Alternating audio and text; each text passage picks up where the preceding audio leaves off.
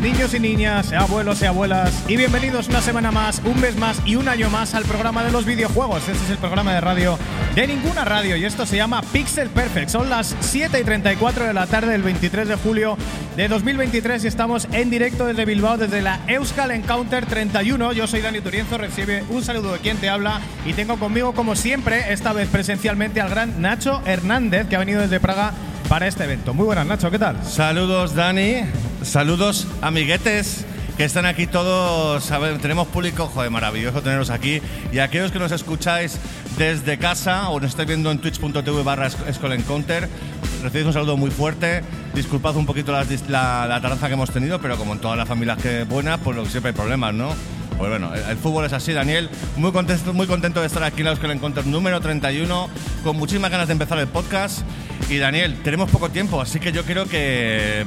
Venga, haz tu, haz tu magia del sumario, haz tu ca- de la capa de ozono y vamos a empezar, ¿no? Troco. Vamos a estar aquí, no van a ser dos horas esta vez porque teóricamente vamos a tener que, te- tener que terminar a las 9, pero vamos a pedir permiso para pasarnos un poquito y vamos a poquito. estar aquí hablando de todas las noticias, todas las exclusivas, todas las novedades, todo lo que está pasando en eh, la Euskal Encounter número 31 y además mogollón de salseíto. Esta vez, bueno, hoy empezamos tarde, la vez anterior estaba Nacho malo, eh, la anterior estaba yo malo, estamos aficionados y abonados a que nos pasen cositas y a salir aún así en directo y esta vez además con nuestro branding que se ve, Nacho, nuestra camiseta. Efectivamente, hemos hecho una camiseta especial para este para, para Oscar Encounter y bueno, pues algún día a lo mejor la venderemos. De momento eh, no nos ha dado tiempo, estábamos muy liados y hemos venido aquí a hacer el podcast, o sea que al final, a lo mejor para el año que viene si nos invitan, guiño guiño.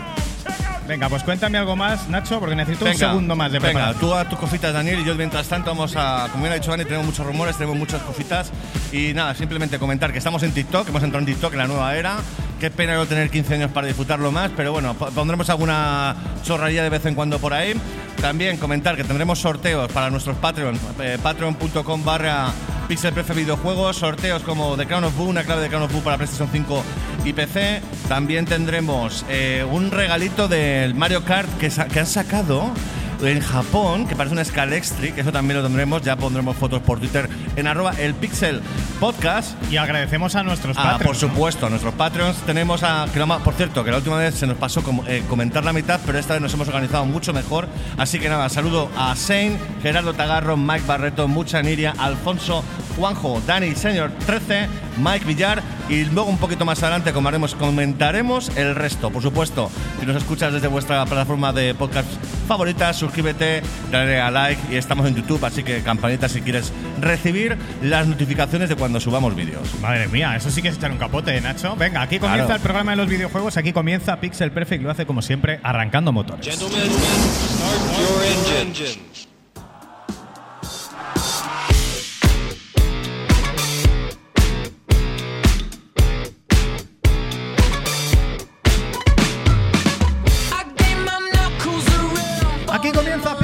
Perfect, aquí comienza el programa de los videojuegos. Aquí comienza el programa de radio de ninguna radio. Lo hacemos como siempre en lo más fresco de la semana, Nacho, que es con un invitado al que si no me equivoco le tengo que configurar el micrófono porque no da tiempo. Pues mientras, mientras tú configuras y reconfiguras, yo voy a presentar, presentando a nuestro invitado, que es nosotros, que es Alex Show. ¿Nos escuchas bien? ¿Me escuchas bien, Alex? escucho bien, por los cascos. Así Vale, que me vale. los voy a quitar y te escucho como pueda. No, no, ¿Te deberías, deberías escuchar por los cascos eh, o no, o quizá no. Bueno, eh, No, lo- no escuchas por los No, cascos. son los cascos de, Tro- de Schrödinger. Eh, pues igual si me consigues pasar el cable por aquí te lo puedo ver. pero vamos, eh, simplemente comentar que estamos en la Euskal Encounter número 31. Evidentemente, llevamos desde, desde el viernes aquí, que era la pre-Euskal Encounter. Sábado, domingo, lunes y martes va a durar este evento maravilloso aquí en Bilbao, en el BEC. Y para ello tenemos al gran Alexu, que es uno de los organizadores de esta maravillosa, de este maravilloso evento, el cual, bueno, pues hemos estado unos días con ellos, hemos pasado ya, hoy es domingo, con lo cual llevamos viernes y sábado. Ayer hubo muchísimas cosas, muchísimas eh, actividades súper entretenidas y hoy ya ha pasado bastante día, ahora mismo son las 7.38 de la tarde, la cual, eh, bueno, pues aún quedan cositas por la, por la noche, la noche golfa también, la Oscar Encounter, te van a pasar cositas, ¿eh? Así que Alex, cuéntanos cómo, cómo has visto esta... Bueno, aparte, claro, que estamos todos destrozados, pero eso no es novedad. ¿Cómo lo, cómo lo, cómo lo estás llevando esta Skull Encounter número 31? ¿Qué tal lo estás viendo? Pues la verdad que lo que nos acaba de pasar es un, un buen resumen, ¿no? Porque las cosas en directo tienen su, su magia y yo creo que la, la magia del directo es esto. Yo estoy viendo a, a Dani currar como un loco en el ámbito técnico, os he visto aquí trabajar como locos de cara a poner todo esto claro y ahora me tengo que inventar un poco qué me has preguntado, porque apenas te he escuchado, pero te puedo contar qué ha habido y qué tal lo llevo, ¿no? Vale, sí.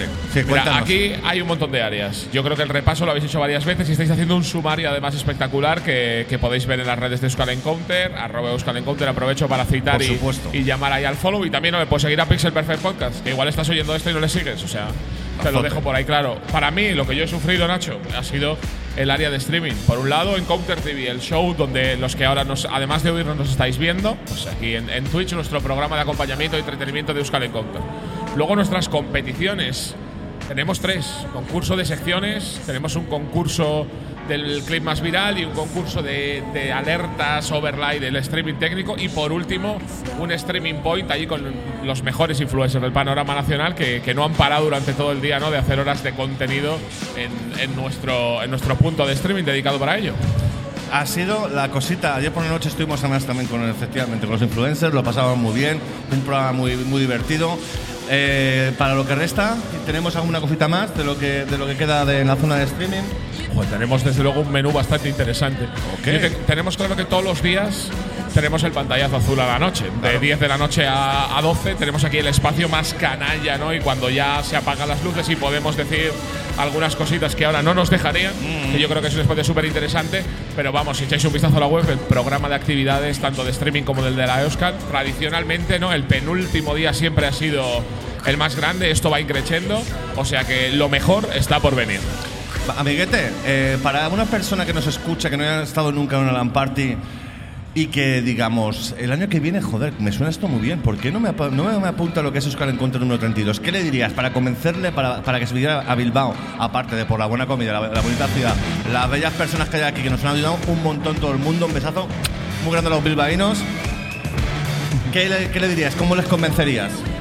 Hay pocas cosas en la vida que den más pereza que una mudanza.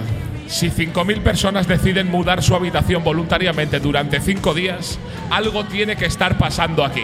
Qué bien vendido. Mueve tu culo y compra una entrada. Te veo el año que viene. Ole. Es que es increíble, Alex, la capacidad anatómica forense que tiene para venderte una burra en 5 segundos. Y se la compramos. Totalmente. Y aquí estamos nosotros por voluntad propia. Es verdad que nos miman y nos quieren mucho. Así que muchísimas gracias, Alex, y a toda la organización por dejarnos estar aquí y no echarnos a patadas, sobre todo.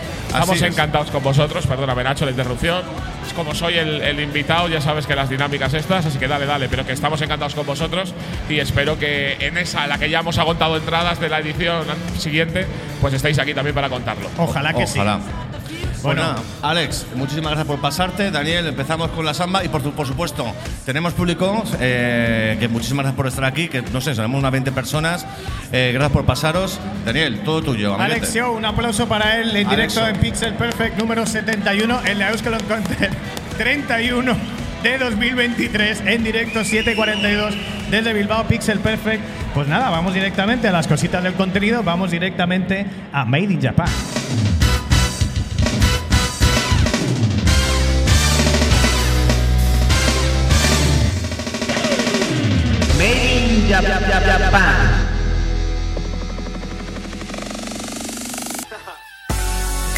I'm a living legend. You ain't heard yet, you not get the message. From the moment that I'm stepping in, I get a couple weapons. Yeah, I turn to a beast when I'm repping. I'm a living legend. You ain't heard yet, you not get the message. From the moment that I'm stepping in, I get a couple weapons. Yeah, I turn to a beast when I'm repping. Estás en Pixel Perfect. Este es el programa de radio de Ninguna Radio, emitiendo en directo desde Bilbao con todas las complicaciones técnicas y estamos como cada semana en la sección multitarea, en la sección multifuncional, en la sección donde solemos hablar de las cosas que no tenemos en nuestras manos y otras cositas además de esa, Nacho. Interesantes, utilizamos esta sección efectivamente para cosas como esta ha dicho Daniel, también para entrevistas y para bien para terminar el coñazos Maximus del 2022 y 2023, que por fin parece que se acaba, amiguetes. El culebrón de Activision y Microsoft, que si lo compra, que si no lo compra. Daniel, cuéntanos las últimas novedades, porque estamos realmente, ah, bueno, yo personalmente, claro. Algunos de vosotros también me han comentado que también, pero hay gente que le apetece saber mucho cómo termina este tema. Bueno, pues señoras y señores, ha llegado el momento después de un año y medio dando la matraca. Ha, ha llegado el final del salseo Xbox Activision. La semana pasada os comentábamos que el juicio entre Xbox y la FTC había terminado. Eh, y no había bloqueo para la compra de Microsoft Activision. Quedaba una posible apelación que la tenían que hacer deprisa y corriendo porque tenía que ser antes del 18 de julio, que era la fecha tope en principio para la compra. Recordemos que si el acuerdo no se cerraba antes de ese día, Microsoft tenía que pagar 3.000 millones de dólares de penalización a Activision. Microsoft estaba así, con, con los huevecillos aquí en la, en la garganta, a ver si terminaba esto o no, y parece que al final. ¿Qué ha pasado, Daniel? Bueno, pues ha pasado eh, que la FTC apeló en tiempo récord, porque le quedaban como dos días para apelar, diciendo que necesitaban más tiempo para presentar nuevas pruebas sobre el caso, pero la respuesta eh, también fue en tiempo récord para decirles que no hay más pruebas que presentar y que esto va para adelante, porque no solo no ven que haya que vaya a haber menos competencia, sino que ven pruebas de todo lo contrario, gracias a los acuerdos a los que ha llegado Xbox con Nintendo, Nvidia y otras plataformas para que los juegos de Call of Duty y en otros casos, que esto ya lo hablaremos después porque se supone que no hay salseo, pero siguen saliendo historias. eh, Va a haber Call of Duty en otras plataformas 10 años, eso ya lo sabíamos, pero realmente los acuerdos no son iguales para todos. En cualquier caso, ven que esto significa que el mercado se abre más y no se cierra, que es algo que le estaban acusando. Así que esto significa que la compra se va a cerrar. En principio se iba a cerrar inmediatamente, que también hay novedades sobre esto que lo veremos después. Porque se supone que lo decían, esto ya el lunes ya va a estar. Pero al final va a cambiar un poco la cosa. Pero Activision Blizzard parece que va a ser de Microsoft seguro y los juegos seguro van a llegar a Game Pass, además de las otras plataformas. La que se ha montado con solamente por un juego que realmente ha sido Call of Duty. A no sé si alguno de vosotros lo jugará, yo lo jugué en su momento. Me gustaba mucho el single player, pero el multiplayer es lo que está petando. Y realmente se ha puesto ahora mismo eh, el tema de Activision con el tema de Call of Duty eh, a tope. Y realmente es uno de los juegos más, más esperados por todos los gamers de la casa de Xbox, tenerlos para ellos únicamente y a Sony que le den. ¿Sabes qué escuchamos, Nacho? No sé, pero me gusta el salseíto este hausero de cuando íbamos a ir por las mañanas a los afters. Pues esto es otra vez, a petición tuya, la banda sonora de Far Cry 6, que es una Ah. Pixel Perfect pausa, Cuben Group. Pero esto suena guapísimo. Mira el bombito, pim pom. La música cubana cuando se entra en el siglo XXI ya es una cosa fina cremita. Es otra historia, no cabe duda. Pues nada, todo esto entre mucha polémica de la que sale perjudicada Sony y la FTC, ya que el propio Congreso de Estados Unidos ha acusado a la agencia reguladora de defender más a Sony que al consumidor. Sale beneficiada Xbox y sale beneficiada Nintendo. ¿Tú crees que habrá maletines eh, con el tema este por algún lado o qué? Porque eso efectivamente, si, si esto se supuestamente tiene que defender al consumidor y está defendiendo más a una compañía que a los consumidores, mmm, qué mal huele. Sí, le da un poco raro porque siendo en Estados Unidos parece un poco raro que quisieran defender tanto eh, a una compañía japonesa frente a una de Estados Unidos. Los argumentos al final no han convencido a nadie, solo han convencido en Reino Unido, que ese es otro melón que queda por. Ya está muy abierto, pero que queda por cerrar. Eh, y eso sale beneficiada también Nintendo, porque las consolas de Nintendo, sin comerlo ni beberlo, ellos pasaban por aquí, pero van a tener los juegos de Call of Duty durante los próximos 10 años, cosa que no han tenido en los últimos 10 años. Y además, los jueces consideran eh, en, las, en, las, en las cosas de cierre que han dicho que, que la Switch es la consola más destacada, no por la potencia, pero sí por las capacidades técnicas al ser sobremesa y portátil a la vez, además de las cifras de ventas. O sea que, mira, cada uno ha, ha ido sacando sus cositas buenas del juicio y la Switch, Nintendo de repente se lleva todos los juegos de Activision, todos los juegos de Call of Duty y en los, en los escritos de los jueces, que los jueces dicen que es la mejor consola porque guay, ¿no? Claro, por supuesto. A ver, Nintendo vende como, la, como rosquillas, como todo el mundo sabe, y Nintendo Switch, pues no es para menos. 2017, luego hablaremos un poquito de algún rumor que existe sobre la Switch 2, Switch Pro, cómo se llamará, lo veremos en noticias. Suena en Pixel Perfect una de las músicas que están pegándolo fuerte en esta feria festival Euskal Encounter. porque ha habido como siempre VR y ha habido como siempre torneo de Beat Saber. Que ayer nuestra jefa de producción, Delia Abril, pudo ver eh, la final y vio a alguien pasarse el juego en Expert Plus, que es algo que directamente no es humano. No habíamos visto una cosa así nunca y no habíamos visto nunca a alguien sudar de esa manera.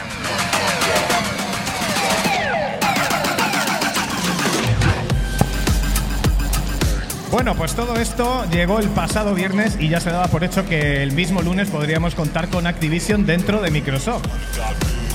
Pero a todo esto habían llegado a acuerdos con muchas plataformas para tener Call of Duty 10 años en ellas, pero PlayStation seguía negándose a firmar el papelito que los directivos de Xbox iban por ahí paseando. Y decían, no, nosotros lo tenemos todo preparado para que, para que PlayStation firme, pero no quieren. Mira, llevo el papel en el bolsillo. Pues se ve que el viernes se dijo que esto se cierra y lo va a comprar eh, y lo va a comprar eh, Microsoft y el sábado alguien de Sony llamó y dijo venga oye que vamos a firmar el papel que al final sí Casi. se nos ha pasado Que hemos estado ocho meses dando el coñazo y al final firmamos. No cabe duda.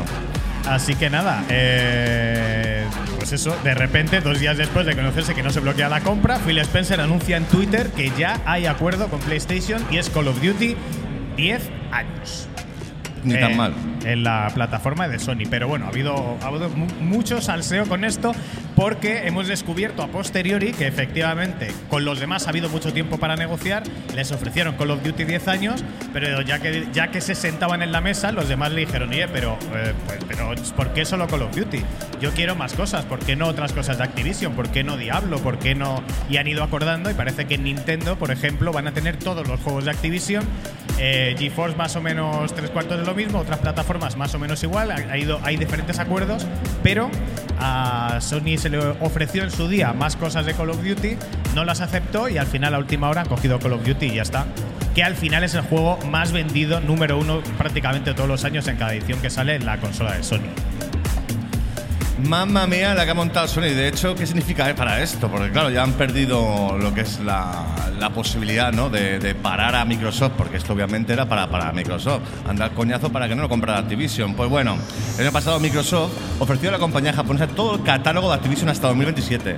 Sin embargo, como bien ha dicho Dani, ha dicho, va, pasamos, pasamos del tema. Ahora ha, preferido sacrificar toda esa variedad de juegos en pos de Call of Duty por un año más hasta 2028 que es lo que al final han firmado.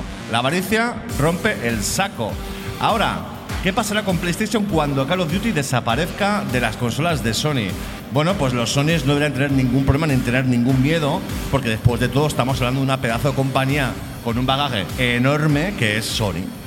Personalmente yo pienso que Sony eh, debería tirar de PlayStation Studios con Bungie a la cabeza para crear nuevas IPs o recuperar antiguas. Recordemos sagas como por ejemplo Socom o Time Splitters que lo petaron en las antiguas PlayStation y que sería una buena opción ya que muchísima gente les tiene un cariño enorme. No sé si alguno de los que aquí habéis jugado a Time Splitter se le recuerda con mucho cariño, a Socom también, o sea, juegos también multijugador en su momento. Y yo creo que personalmente yo estoy seguro que en su momento Sony se pondrá las pilas sí o sí y al final pues sacarán cosas propias que le vendrá bien, un poquito de origina- originalidad le vendrá bien a- también a Sony, le vendrá muy bien al mercado y bueno, pues Microsoft que se quede los de, lo de Call of Duty Activision y veremos qué pasa en el futuro. Pero sí, al final, el final feliz ha sido para Microsoft. Pues sí, final, final, final feliz para la Microsoft en la compra de Activision, cerrando el acuerdo más caro de la historia de los videojuegos. Y hay quien dice que el acuerdo y la compra más cara de la historia en general, porque eh, un, des un desembolso de 65 mil millones de dólares. Calderilla. Tú fíjate que el Real Madrid se lleva pegando cuatro años por Mbappé, que se supone que vale 200 y es una cosa, una compra imposible. Dicen que el Manchester United está en venta o, o lo ha comprado Qatar por 7 mil millones, que qué locura.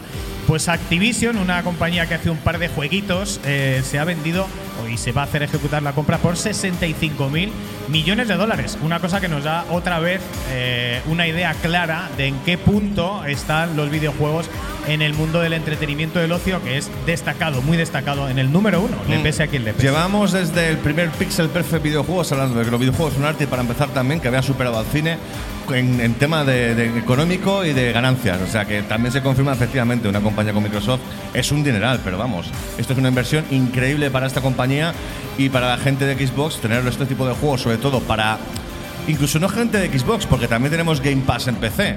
Entonces, si empezamos a tener juegos como Diablo 4, como World of Warcraft, como Call of Duty, gratuitos, bueno, gratuitos, pagando lo que es el abono de Game Pass, que son 10 eurillos al mes, joder, ni tan mal. Antes había que pagar 60 pavos por un juego, ahora mismo lo alquilas, digamos, en el Game Pass, perfecto. Bueno, pues nada, eh, aparte de esto, comentarios aparte, eh, se supone que esto se iba a hacer ya, eh, se iba a cerrar ya y hemos sabido que finalmente no. Eh, porque esto se tenía que cerrar antes del 18 de julio. Y si no, tenía que haber un desembolso de 3.000 millones por parte de. que toma, por cierto, toma 3.000 millones, ¿no? Por parte de Microsoft Activision. Y, y finalmente han ampliado el plazo tres meses hasta el 18 de octubre para que pase el verano eh, y se den tiempo ahora ya para negociar con la CMA, que es la reguladora de Reino Unido, que al final parecía que era la primera de, las muchas que iban a negarse a esta compra y ha sido la única. Se han quedado solos y ya está amenazando Xbox con decir, bueno, pues nada, los juegos no los vendemos en Reino Unido y la gente lo que hará será comprarlos en digital en la tienda de Alemania.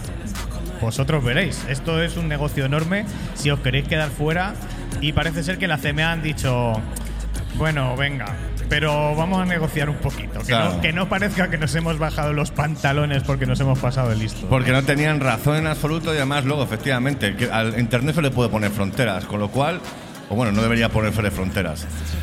Con lo cual, al final, efectivamente, si tú tienes eh, la tienda alemana y te la puedes bajar desde el Reino Unido, pues ¿qué vas a hacer? Ah, que no, que no voy a comprarme yo el Call of Duty eh, porque no sale en Reino Unido. Sí, mañana, venga. Eh, Activision.de co- eh, shop o Kaufen o como se diga en alemán tienda, que ya no me acuerdo.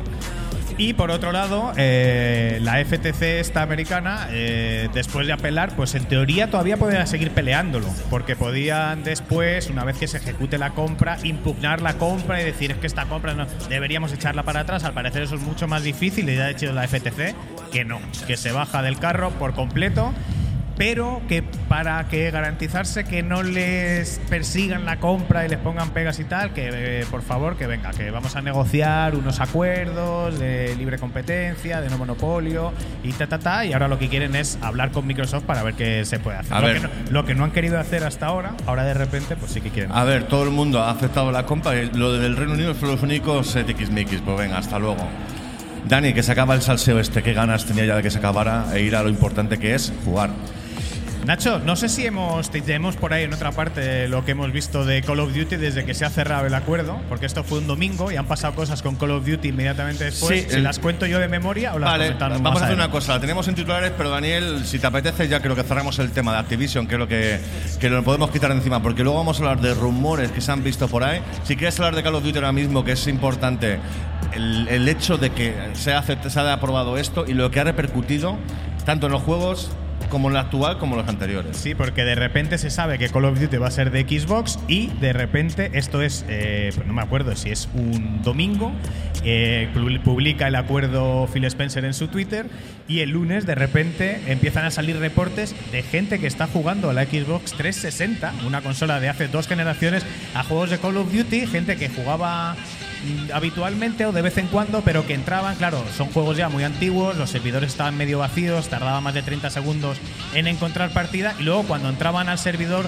pues se encontraban con gente que tenía trucos, que tenían armas imposibles, que era entrar y morir y había mucha gente que hacía trampas y demás, ya no estaba funcionando nada bien y bueno, pero claro, son cosas, no se podían quejar porque eran cosas de, de dos generaciones atrás, lo daban casi por perdido. Pues el lunes empiezan a salir reportes de que, ostras, entrado en Call of Duty de 360 y he encontrado partida en 3 segundos, no hay cheaters, esto va como la seda, esto va increíble.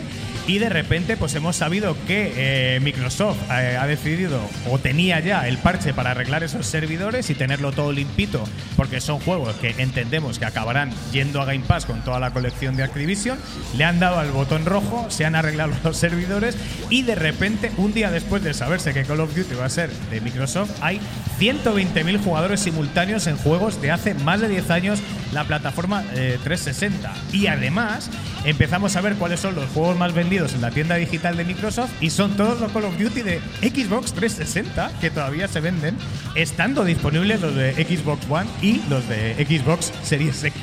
Madre mía, el amor que se le tiene a este juego, que bueno, que sí, que es muy divertido jugar eh, eh, contra otros jugadores en multijugador y demás. Pero madre mía, eh, que, que tanta gente en el mundo jugando a Call of Duty. Ahora se entiende, ¿no? Lo de la compra y el coñazo que anda con esto. Normal.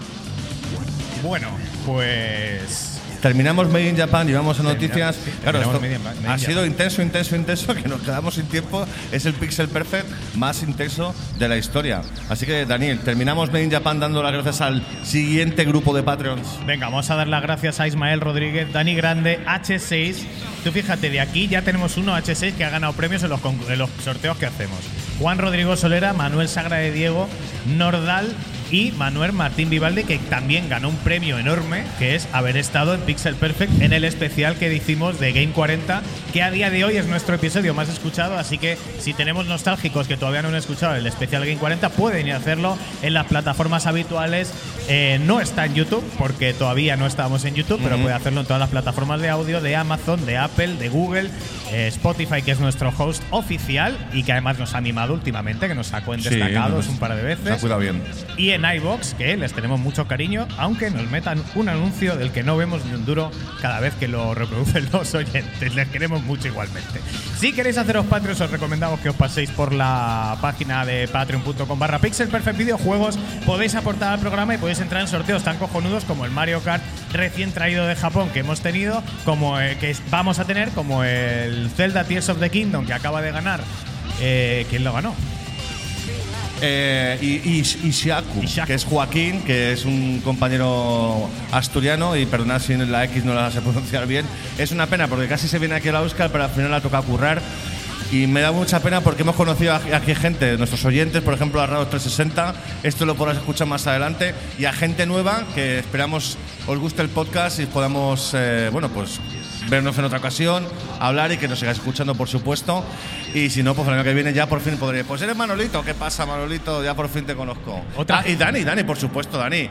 Mi abuelo favorito, ¿qué tal? Así que nada, así estamos, amiguetes. Hay otra gente que ha ganado premios como Radok, que está ahí y ganó Es en verdad. un Twitch y le regalamos una taza, si no me equivoco. Una que le tocó nada más entrar a ser mini Patreon, porque solamente tenía la suscripción de Twitch, inmediatamente le tocó la taza. Así que que sepáis que no hay, es una, solo es una taza, pero no hay trampa ni cartón. Bueno, chicos, pues nada, hasta aquí Made in Japan. Seguimos en directo desde la Euskal Encounter, son las 8 y un minuto. Eh, y os recuerda, Lucy, dónde nos podéis encontrar en Twitter, eh, que está por aquí. Síguenos en Twitter, arroba el Pixel Podcast.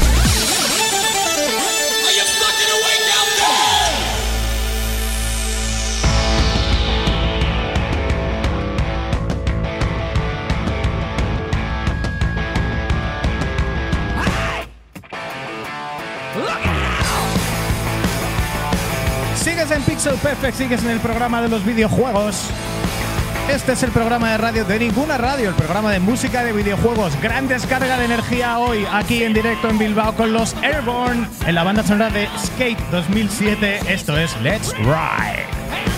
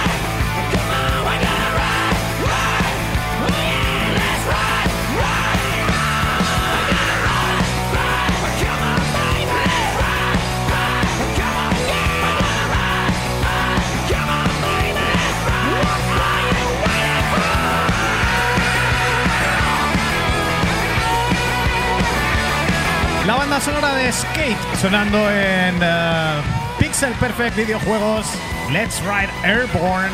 Pedazo de descarga, ¿eh? Para dar aquí ambientito del bueno. Y ya he visto que se oye todo lo alto que se puede oír en la sección donde tenemos al público le estamos machacando los oídos como debe de ser. Seguimos en Pixel Perfect, seguimos con las noticias. Pixel Perfect Pod- Podcast.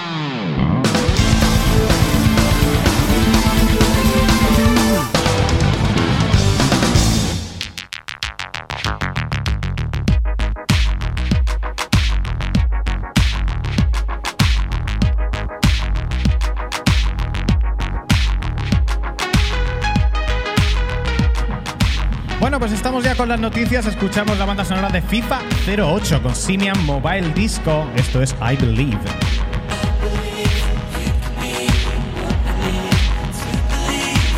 Y como ya sabéis, en todos los programas damos las noticias, la, la actualidad, los titulares, pero ahora vamos a hablar de- extensamente de lo que ha sido las noticias a raíz de que se ha cerrado el tema de Microsoft y Activision. También ha habido, se han desclasificado, digamos, papeles, se han filtrado papeles en los cuales se ha dado información sobre terceras compañías como puede ser Nintendo o Sony en las cuales pues había información que no debería saberse, pero al destaparse pues hemos encontrado algún que otro rumor, como puede ser eh, algo de Nintendo Switch 2, Nintendo Switch Pro o cómo funciona el tema.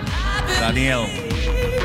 Mira, es que hemos tenido una primavera hasta arriba de juegos, hasta arriba de lanzamientos, hasta arriba de ferias y eventos. Y cuando lo que nos- no, no nos imaginábamos es que se nos iba a acabar un salseo y iban a empezar otros dos, otros tres, otros cuatro, porque hemos tenido presentaciones, ya vimos la, la Project Q, que por cierto, Nacho, ha habido novedades esta semana, me imagino que lo tenemos por ahí abajo también. Sí, ha habido novedades, se ha filtrado algún- algo de Project Q, que no sé si lo recordáis algunos, si no lo sabéis lo recordamos rápidamente. En PlayStation Showcase hace fue un un mes y medio más o menos, Sony mostró eh, lo que va a ser una, un mando de PlayStation 5 partido a la mitad con una tablet por medio que supuestamente vas a poder ma- eh, jugar en modo Wi-Fi eh, tus juegos de PlayStation 5, la consola enorme, en ese cacharro que se llama Project Q. Y ha habido filtraciones de este cacharro funcionando en Internet.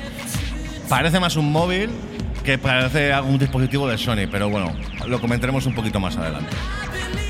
Bueno, pues porque hay salseíto de la Project Q de la y más cositas y más dispositivos posibles de PlayStation en general que además se dan casi por confirmados por los insiders. O sea que nada, tenemos de nuevo veranito de rumorología y lo que decíamos, eh, en verano pues es lo que hay. El, el salseo Mbappé salseo con posibles lanzamientos de consolas y hardware de videojuegos. En este caso nos cuesta decirle adiós, adiós a este año y medio de salseo de Activision, así que pues vamos a hacerlo con la traca final porque se han filtrado más documentos presentados por Microsoft en los juicios y están jugositos. Básicamente hablan de hacer un seguimiento de cerca a PlayStation por ser rival directo y por haber salido al mercado a la vez que la consola de Microsoft.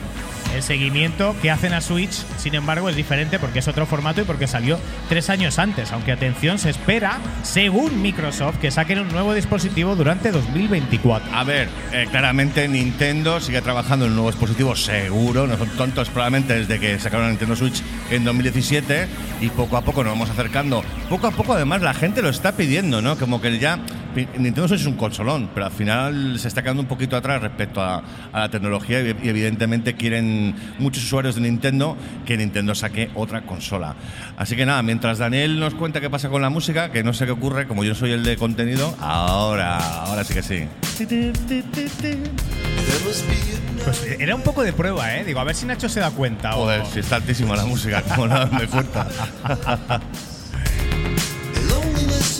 Pues mira, volvemos a música de FIFA con los Cromeo, Don't Turn the Lights On. Y bueno, esto vendría a lo que decíamos, a confirmar el secreto a voces de que se está hablando, del que se está hablando cada vez más y que suma las, las especificaciones técnicas de la consola que ya dijeron que esperaban que estuvieran algo por debajo de una Xbox Series S, lo que sería aún así un gran pepino para una portátil, porque Nacho estaría muy por encima del hardware actual eh, y cercano o casi igual, o incluso mejor a lo mejor que una Steam Deck. A ver, eh, evidentemente Nintendo tiene que ponerse las pilas con el nuevo hardware, no puede quedarse atrás, no puede sacar una Switch 1.5 después de cuántos años casi, Daniel. ¿Seis años ya de que salió Nintendo Switch en 2017? Pues obviamente tiene que sacar, pues a lo mejor una PlayStation 5, porque últimamente, realmente desde hace un montón de generaciones Nintendo se ha preocupado más por los juegos, por cómo se juega a los juegos con sus mandos, con esa maravilla de la, de la Wii, de poder controlarlo que más que en, la- en los gráficos, la potencia gráfica, Nintendo ha pasado un poco a segundo plano en el tema ese para darle un poco más también de, de variedad, digamos, de juego con las consolas Nintendo Switch, que la puedes jugar tanto en televisor como en portátil. Pues algo potente tienen que sacar, pero claro, una 1.5 no, por favor, sacan una 2.0 con, con más potencia. ¿Que no llega a la PlayStation 5? Pues bueno, tampoco pasa nada porque a Nintendo le da igual y lo, y lo importante al final es jugar, ¿no? Porque los gráficos sí, hay juegos que son muy bonitos y luego son un mojón porque no divierten. Y al final lo que importa es divertirse. Hombre, básicamente es imposible que llegue una PlayStation 5, pero yo creo que no existe algo así que pueda estar en portátil, ya que sea por la, por la potencia que gastaría de batería, por la Mm. refrigeración. Estamos asumiendo que es una portátil. A lo mejor Nintendo nos sorprende y vuelve a decir, pues vuelvo a mis tiempos de Super Nintendo 16 bits y os vais a cagar. Estamos asumiendo poco porque además los insiders han filtrado Ah, las, especifi- las insiders. especificaciones técnicas supuestamente sacadas de los kits de, de desarrollo que se están repartiendo y que, de nuevo, supuestamente, pero son supuestamente ya bastante en mayúsculas, ya estarían en manos de desarrolladores, incluso en España, que hay que decir que en España pues somos como somos y es uno de los sitios donde más cosas se filtran, más cosas se hackean, más cosas se piratean, porque no solo no nos gusta pagar por las cosas, sino que hay una escena del hackeo y de la modificación en general y retro y cacharreo muy importante. Eh, y por eso tenemos, por ejemplo, ferias tan importantes y eventos tan importantes como la Euskal Encounter de gente que sabe cacharrear a tope en todos los sentidos. Bueno, pues las, las supuestas también eh, especificaciones técnicas de la nueva Nintendo Switch, que sería una Nintendo Switch 2 completamente continuista, sería un chip NVIDIA Tegra T239 personalizado. ¿Qué te parece, Nacho? Pues me he quedado igual, pues como si tiene 3 MHz, macho. Me da completamente igual. Yo, yo he venido aquí a jugar. Imagino que siendo Nvidia, a ver, puede ser importante el tema de la inteligencia artificial que ahora mismo se está poniendo muy de moda, que puede ayudar mucho a los desarrolladores a hacer cosas y también a los ingenieros, ¿no? A potenciar de alguna manera eh, con menos eh, con menos hardware hacer cosas más potentes de alguna manera con inteligencia artificial. Lo desconozco. Pero vamos, Nvidia campeona de hardware, eso todo el mundo lo sabe. Sea que algo, algo bueno saldrá ahí, Daniel. Bueno, pues eh, a ver, se supone. Bueno, lo importante de esto es la elección de nuevo de Nvidia para como fabricante del chip principal, porque es la única consola que ha elegido esto. Las demás consolas desde tiempos inmemoriales están con AMD. Y eh, esto en 2018 igual no era tan importante que fuera un chip Nvidia o fuera un chip porque realmente la tecnología de móvil era la que era. Pero en 2024 seguro que sí va a ser importante porque la tecnología de ray tracing y DLSS de Nvidia está muy por delante de la de AMD y con esto se confirmaría por supuesto las capacidades de ray tracing y DLSS que viene a ser, pues ya sabéis, eh, tanto resolución como número de fotogramas por segundo mejorado a través de inteligencia artificial y esto para un dispositivo portátil que sabemos que sea como sea va a ir justito por sus propias características, eh, pues seguro que lo haría mucho más pepino. ¿Y qué sacarán? ¿Cuándo lo sacarán? Veremos, porque al final, claro, estos son rumores y lo, lo, lo cachondo de esto es que decimos un rumor, al final no es así, todo el mundo se olvida. Y luego, si sale así, pues qué campeones somos, que hemos dicho el rumor hemos acertado, ¿eh?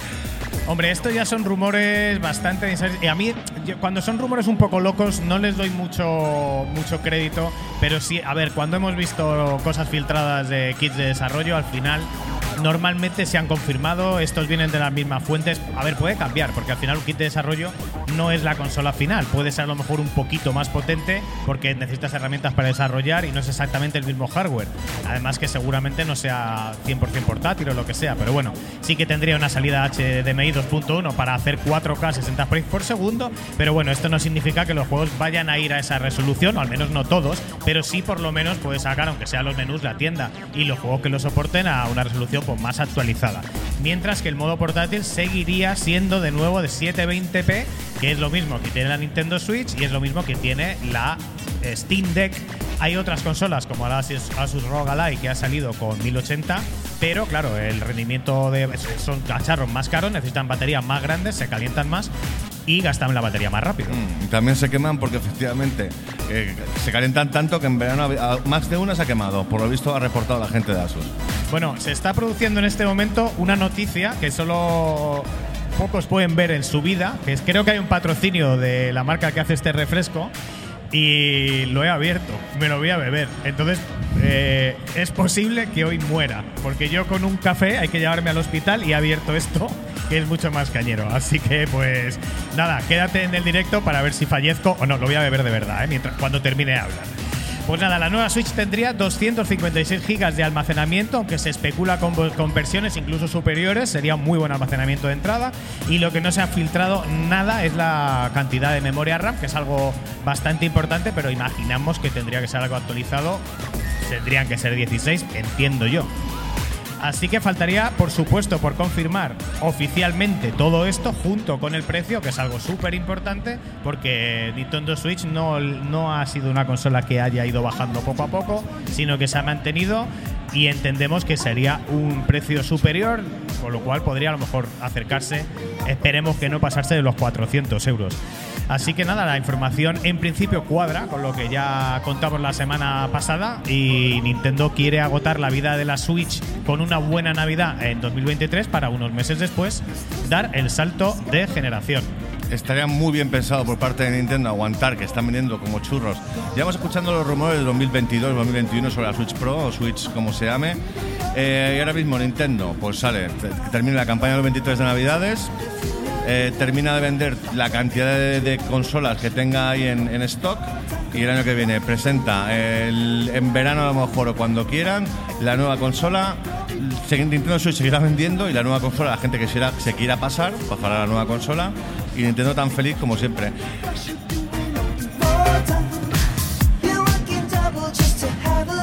Seguimos en Pixel Perfect, seguimos con las noticias, seguimos escuchando buena música de buenos videojuegos. Esta es la banda sonora de Forza Horizon 2. Esto es Chromeo y se llama Come Alive. Seguimos Nacho con las noticias y ya que hemos hablado mucho de Microsoft, un poquito de Nintendo, yo creo que toca hablar por supuesto de las consolas de Sony y en el- va a ser el momento en el que Jala nos va a pinchar además un recursito para que tengamos un poquito de vídeo también, para que no nos tengáis que ver la cara tan de cerca todo el rato.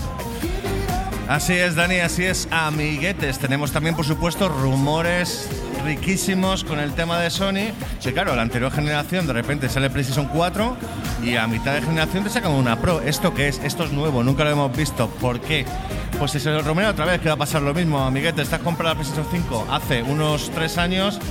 Pues se rumorea que Sony sacará dos nuevos modelos de PlayStation 5, la Pro y la Slim. La versión mejorada, la alucinante PlayStation 5, supuestamente se conoce como proyecto Trinity internamente en Sony. No vamos a entrar en especificaciones demasiado, pese a que se habla de locuras como 8K de verdad, no como las 8K de la caja que pone. Sí, porque eso lo pone en la caja Exacto. y no ha llegado. Y no ha llegado, pero bueno, ahí está. También todos los juegos a 4K 60 frames por segundo y un mejorado trazado de rayos. Supuestamente esta versión saldría el año que viene, ya que se rumorea que en el mes que viene Sony anunciará PlayStation 5 Slim. Vale, Una yo- versión- Yo, diría, aquí de entrada, diría que eh, 8K de verdad sería que el. me- igual que hemos dicho de la Switch 2, o sea, que sería que el menú va a 8K y el Hollow Knight también. Porque ¿qué juegos van a ir a 8K real? O sea, vas a, no van los juegos en 4K y vas a ahora sacar que los juegos vayan a una resolución cuatro veces más grandes que 4K. Y además os quería preguntar algo a la gente que estáis aquí presente. ¿Alguien tiene una tele de 8K? ¿Alguien conoce alguna serie? Hay uno que sí. Dos. Dos teles de 8K. Guau. Muy bien. Eh, ya sabemos a quién le vamos a atracar a navajazo en cuanto salgamos de aquí. Madre mía. cara. ¿Y tiene, eh, tienes contenido de 8K? No, vale, vale. Claro. Bueno, pues mira, ya va a tener, va a poder tener el menú de la PlayStation 5 en 8K. Eh, pues mira, va a haber un usuario al que esto le venga bien, uno que conozcamos de aquí. O sea, que bueno, hay una muestra, esto existe. A 600 solitos la consola 8K, señora. Pero no- desde luego la consola no va a cuadruplicar eh, el rendimiento, o sea, va a ser un poco mejor. Entonces, bueno, pues a lo mejor juegos muy básicos de 3D sí pueden ir a, a 8K. Y sí, pues por lo menos eso, el Hollow Knight, juegos 2D, que sí que vayan a un rescalado que se vea en todo su esplendor a la gente que, que es así como esta persona eh, despreciable que se puede permitir estos aparatos. Claro que sí, porque 8K, joder, yo tengo una de 4K y estoy más contento y veo todo a 1080, porque paso de ver Netflix, no me voy a pagar más por verlo en 4K, me da igual. Así que nada, también con el tema, pues ya hemos hablado de la PlayStation 5 Pro, ¿saldrá o no saldrá? Lo veremos. Pero claro, los que hayáis visto la PlayStation 5 eh, es un mamotreto enorme, es gigante. Eso es que ni con. O sea, necesitas una excavadora para subirla a tu casa. Bueno, pues se habla de que al final, claro, Sony va a intentar sacar un rediseño, algo más compacto de lo que va a ser la PlayStation 5, más o menos para la, campaña de Navidad, con el tema del, del reproductor extraíble, que se ha hablado mucho hace tiempo, de que si, eh, si van a sacar un reproductor que se pueda acoplar a, a la nueva versión o no como hay dos versiones del PlayStation 5, la digital y la, y la, con, la con el CD o con, el reproductor, pues veremos qué pasa aquí. Eso sí, eh, si al final se confirma lo del tema de PlayStation 5 Pro, al final superaría lo que es Xbox Series X, a no ser a que a Microsoft le dé por sacar una versión mejorada de este sistema, como hizo la anterior generación con eh, Xbox One X. Bueno, Así que nada, ¿qué os parece esta información? ¿Os compraréis una Switch 2 si se confirma todo esto? ¿Estáis esperando una PlayStation 5, una PlayStation 5 Pro como yo? Por supuesto, dejádmelo en los comentarios, suscríbete, like, campanita, comenta, comparte, Patreon. Y se acabó, porque no voy a decir lo que has puesto ahí, que me has dejado una trampa, cabrón. Bueno, Eh, empieza con M y termina por A. se lo contamos a los demás.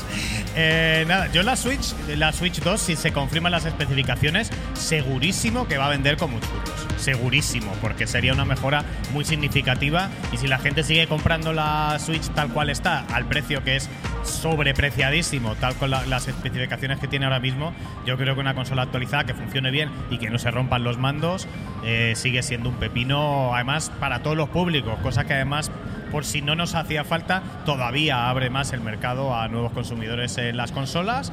La consola portátil vale para niños, vale para abuelos y vale para todos los demás. Muy disfrutables. Eh, yo le pediría a Nintendo que los juegos sean más baratos porque es un canteo, sigue siéndolo, pero mientras que sigan vendiendo así, pues bien. Y luego, eh, a ver, la información que has dado también de, de PlayStation, al final es el gran Tom Henderson que todo lo que dice acierta. Cuando fue el primero que dijo que iba a haber un lector extraíble y una consola diferente de PlayStation 5, se está confirmando todo y ahora ya dicen que se va a anunciar inminente en agosto y que ya eh, tendría que sacarlo ya porque sería para finales de año ya empezar con esa consola Slim o el lector extraíble. A mí me parece súper bien lo del lector extraíble porque al final toda la gente, es una putada para toda la gente que se ha comprado la PlayStation 5 totalmente digital y que a lo mejor en algún momento alguien le ha dicho, oye, te dejo este juego. Y he dicho, pues no me lo puedes dejar porque no tiene lector mi consola. Habértelo pensado antes, macho. Claro, pero le da esa opción, ¿no? A la gente que, que compra todo digital y de repente, de repente va, va a tener cuatro o cinco juegos, a lo mejor ediciones limitadas, algo que le vayan a prestar y dice, bueno, pues mira, me compro el lector y lo enchufo ahí y ya está. O incluso en caso de avería, porque al final son piezas mecánicas con luz láser y tal, te ahorras te llevar al servicio técnico, lo desenchufas, lo tiras o lo mandas a reparar, pero puedes poner otro al día siguiente. Y la verdad que a mí me parece muy buena opción realmente es lo que más veo, porque Project Q no le veo el- el sentido a una consola que solo hace streaming y solo en casa. Y a la PlayStation 5 Pro yo dudo de que ahora mismo el consumidor esté pidiendo una revisión de la consola, porque tampoco hay tantos juegos, o sea, no hay tantos juegos que es que hay un montonazo de juegos increíbles y quiero que vayan todavía mejor. Es que no hay una cantidad de juegos tan increíbles para llevar ya casi tres años en el mercado. Ni Mm. la PlayStation 5, ni, la, ni las de Microsoft, Series X, Series S, tampoco. En Series S hay más variedad. Igual en, en PlayStation 5 tenemos algún que otro más pepino de first party. Pero no ha- yo creo que no hay una demanda ahora mismo de eso. No lo sé, de aquí a un año. ¿Cómo lo ves? Yo lo que veo es que al final la gente pide 4K a 60 frames y si no se cumplen se enfadan. Pues bueno, si con la prueba final puedes confirmar que todos los juegos que salen van a salir a 4K y 60 frames, pues para adelante. Y con el tema del lector, mira, mientras sea compatible con la PlayStation 5 digital, perfecto. Lo- lo- está, está bien que esté, o sea, quiero decir, la opción la tienes ahí. Si no, si tienes la de, si tienes la de con reproductor, pues te va a dar igual. Si, si no tienes la de si tienes digital y al final pasa lo que pasa, que un colega te deja el juego, ah, pues no puedo, tengo la digital. Haberte lo pensado antes, pues fuera Sony te da la oportunidad de comprar el reproductor, que a saber cuánto cuesta. A lo mejor son 100 pavos, 150. Veremos. Lo que no veo efectivamente, Daniel, es lo de Project Q. Vamos, no lo veo en absoluto. Bueno, pues nada, seguimos en noticias. Tenemos noticias frescas, fresquérrimas, de nuevo, de PlayStation, que te han tocado hoy a ti, Nacho. Sí, PlayStation 5 han sacado recientemente lo que ha sido el nuevo eh, tráiler de Spider-Man 2, eh, Marvel Spider-Man 2, que ya con Miles Morales y ¿cómo se llama? Peter Parker hace poquito, porque ahora mismo está la Comic Con, la Comic Con en San Diego, está siendo, de hecho termina hoy domingo. Peter Parque del Retiro. Peter Parker del Retiro y Insomniac Games ha presentado un nuevo tráiler de Spider-Man 2 que dura unos dos minutos, lo estamos viendo ahora mismo en pantalla. Y con la excusa de ese pedazo de convención, el estudio americano ha dado más detalles sobre el futuro juego de PlayStation 5 que sale el próximo 20 de octubre, aún queda un poquito para terminar. Recordamos que en el pasado PlayStation Showcase eh, de mayo, Sony mostró bastante gameplay, pero no se dieron demasiados detalles sobre el juego.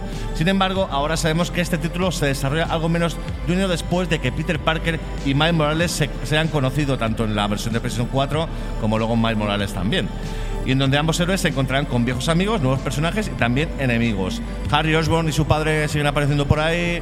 eh, vuelve a New York, además, Harry, para, para darnos más misiones, que era uno de los personajes que nos daba misiones. Hasta hasta los otros, vete hasta hacer. eh, creo que era el de las, de las azoteas para, para abrir eh, cosas, estaciones científicas y demás. Eso sí, ahora lo que pasa, hay nuevos enemigos, hay, hay una nueva banda inunda las calles, los cuales están siendo vandalizadas sin sentido por este grupo terrorista organizado, del cual han dado muy pocos detalles, simplemente ha dado un nombre y por supuesto el mega jefe a batir, Venom. Famoso Venom, aquí estamos viendo ahora mismo a, a Spider-Man con el trajecito de Venom, que además va a incluir también eh, no solo más trajes, sino también nuevos gadgets y nuevos proyectos y por supuesto habilidades antiguas y nuevas que aún están por desvelar.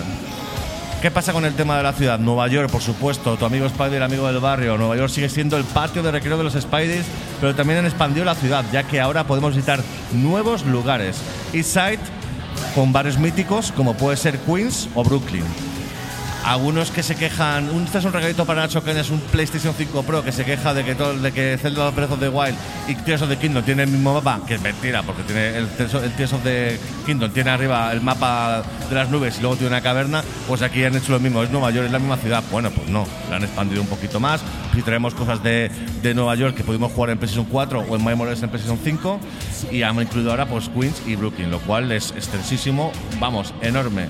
También, pues claro, en la GameCon, al terminar la charla, la gente de Dissonance Games ha confirmado un nuevo modelo de PlayStation 5 edición especial de Spider-Man 2 con la carcasa muy chula y el logo de Spider-Man por todos lados. De hecho, esta edición sale el 1 de septiembre, pero eso sí, habrá que esperar hasta el próximo 20 de octubre para poder disfrutar del juego. Bueno, pues nada, ahí está Spider-Man 2, uno de los otro de los, de, de los juegos AAA exclusivos de PlayStation. Eh, Insomniac Games, buena compra por parte de Sony, este estudio, porque al final estuvo a punto de comprarlo Microsoft cuando hicieron el, Insom- el eh, Sunset Overdrive exclusivo para la Xbox One. No estuvieron rápidos y al final, pues mira, lo compró Sony, les ha hecho Spider-Man, que es un pedazo de juego, y Ratchet Clank, que es un juego que tiene muy buena fama, pero que a mí particularmente pues me dio un poquito igual. Para gustos colores, bonito Ratchet Clank es desde luego y la aventura de PlayStation 5 gráficamente es espectacular. Yo lo juego un poquito, no lo suficiente, pero yo creo que a mí sí me hubiese gustado.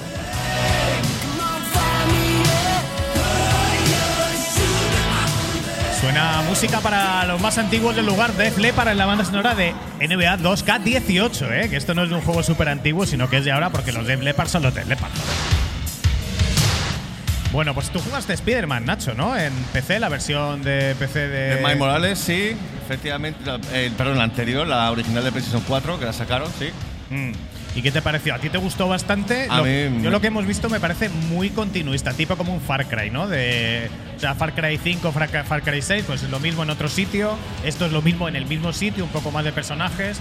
Sí que es verdad que, bueno, las peleas son muy épicas y las cinemáticas también están perfectas, pero no nos sorprende, ¿no? A ver, este juego para mí Spider-Man, que lo he visto, lo empecé a jugar en PlayStation 1 hace eones, el juego básicamente era lo mismo. O sea, lo que pasa es que ahora mismo tiene mejores gráficos, es mucho el, el combate es muchísimo más fluido. Siempre ha sido igual, ir por la ciudad con las con las eh, redes de las redes de araña, acaba- acabando con enemigos, peleando con ellos, atravesando la ciudad como un campeón.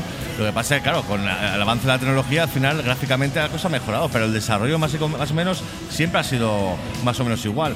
Y es lo bonito de este juego, que no solamente que el desarrollo sea más o menos igual, es que incluye cosas nuevas para hacerlo más divertido, pero también sobre todo la historia, ¿no? Y las nuevas eh, situaciones en las cuales nos introduce Insomniac Games con los nuevos juegos. Y este juego que va a tener en concreto, pues dos personajes jugables, que es Peter Parker y Miles Morales, que van juntos en alguna situación, pues podrán eh, tendrán que combinar golpes entre ellos para poder acabar con los enemigos. Y por supuesto, cada uno tiene su habilidad. Por ejemplo, Miles Morales puede hacerse invisible. Pues combinando ambos Spideys, seguro que se van a encontrar situaciones muy chulas durante las aventuras de Spider-Man 2 para PlayStation 5. Lo deja terminar porque ha quedado tan perfecto cuando has terminado de hablar que he dicho se lo respeto, se lo respeto. Bueno, pues nada, más noticias. Adiós a Xbox Live Gold por fin. La semana pasada os comentábamos que se podía extraer del juicio de Microsoft FTC que Xbox Live Gold tenía los días contados y además es algo que ya veníamos hablando hace mucho tiempo porque lleva años siendo un servicio caduco y sin ningún sentido, por lo menos para nosotros. Pues nada, ya se ha confirmado oficialmente que ha llegado el final de Live Gold que hasta ahora ofrecía dos juegos gratis al mes, eh, cada vez peores, muy muy malos desde hace años, y la posibilidad de jugar online, que es algo que a día de hoy ya pagar solo por eso, eh, pues realmente no tiene ningún sentido. En los documentos filtrados del juicio vimos que incluso se habían planteado poner un primer escalón de Game Pass más barato y con anuncios, algo que nos dejó mm, bastante flipados y que no nos gustaba nada como idea. Eh, y parece ser que esto se ha descartado, porque lo que hemos visto finalmente es que el Live Gold va a ser sustituido por un sí un nivel básico de Game Pass, que incluye en este caso el juego online y acceso a una colección de 25 juegos, casi todos de ellos first party de Microsoft ahora mismo, como Bethesda o los estudios propios, Doom Eternal, Gears, Forza Horizon, Halo, Hellblade, State of Decay, Fable, Psychonauts 2 y cosas por el estilo, que están bastante bien, pero que a mí se me quedan un poco cortas porque no sé si son- serán juegos que van a ir cambiando, pero son como 25 y ya está. No nos gustó mucho el PlayStation Collection, este que hicieron para la gente que se pasaba de PlayStation 4 a 5, que por cierto lo acaban de quitar.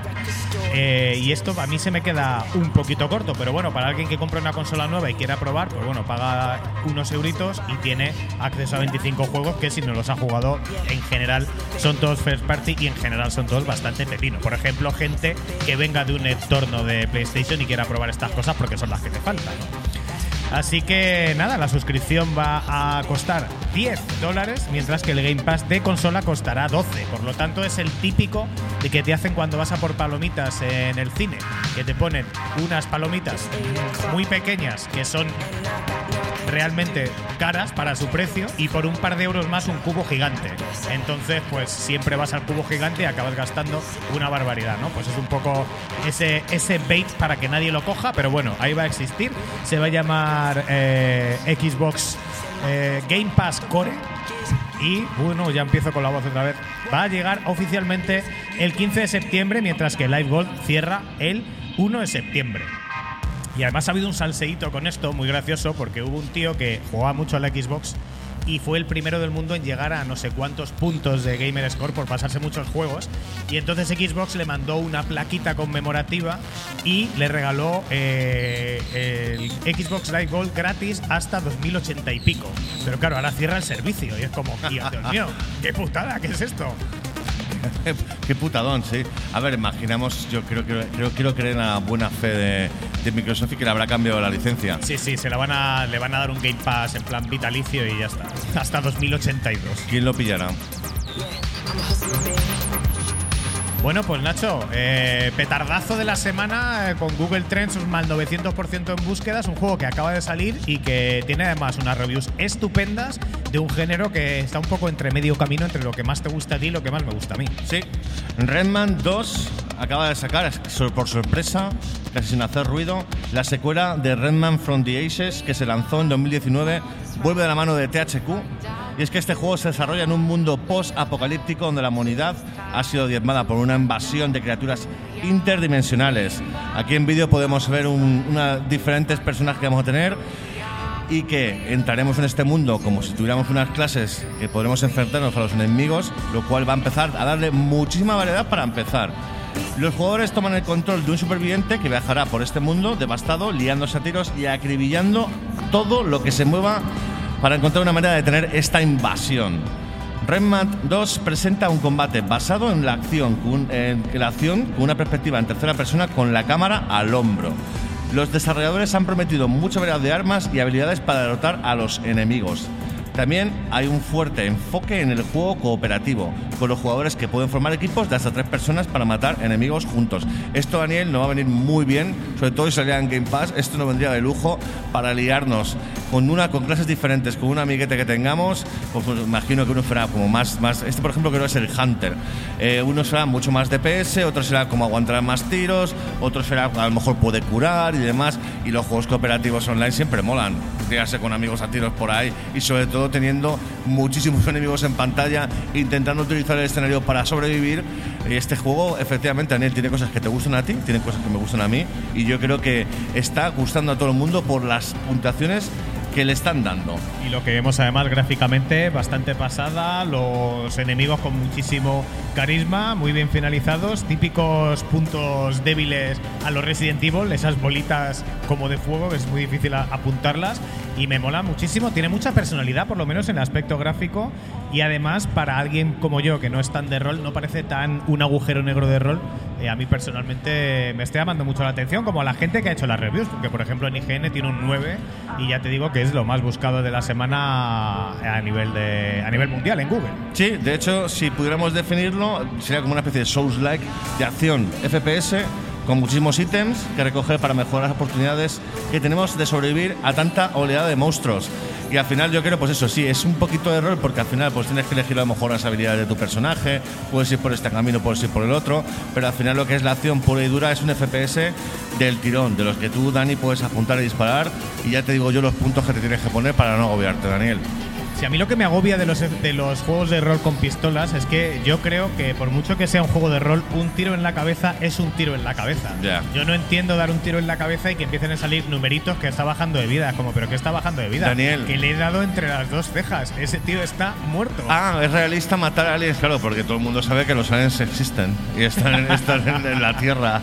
No, bueno, pero a ver, en el Cyberpunk son humanos. Eso es verdad que son modificados. y Claro, tal, ¿no? tienen, tienen piezas de titanio con los cuales metes un en la cabeza en modo normal y no te los cargas, excepto a lo mejor si es un Mindundi, tiene más nivel que ellos o tienes muchísimo crítico y la revientas de un petardazo. A ver, yo lo entiendo como tara mía porque al final es un tema de imaginación que hay que tener y que yo igual la he perdido. Claro. Ya me he hecho mayor, soy muy viejo y yo creo que un tiro en la cabeza es un tiro en la cabeza y de ahí no me saca. Sí, y una pata a los huevos también, pero no existe ese, ese, ese combo, desgraciadamente. No tengo el, no tengo esa, no tengo esa, no tengo esa habilidad.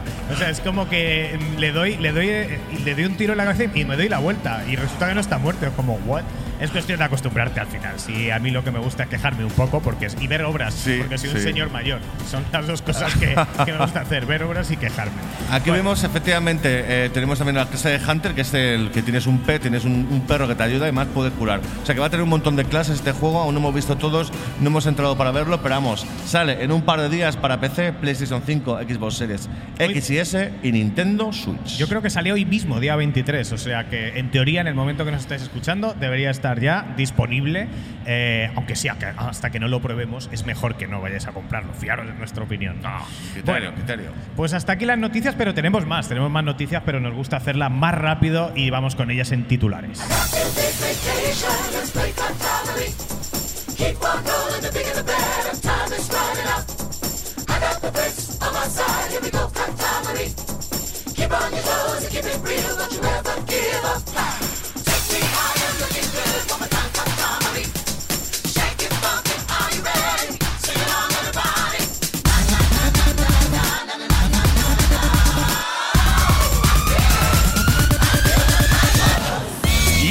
titulares, Pixel Perfect Videojuegos número 71, hoy 20 23 de julio de 2023, tenemos el presidente de Sega, Yukio Sugino, no ve inminente la llegada de una Sega Saturn Mini.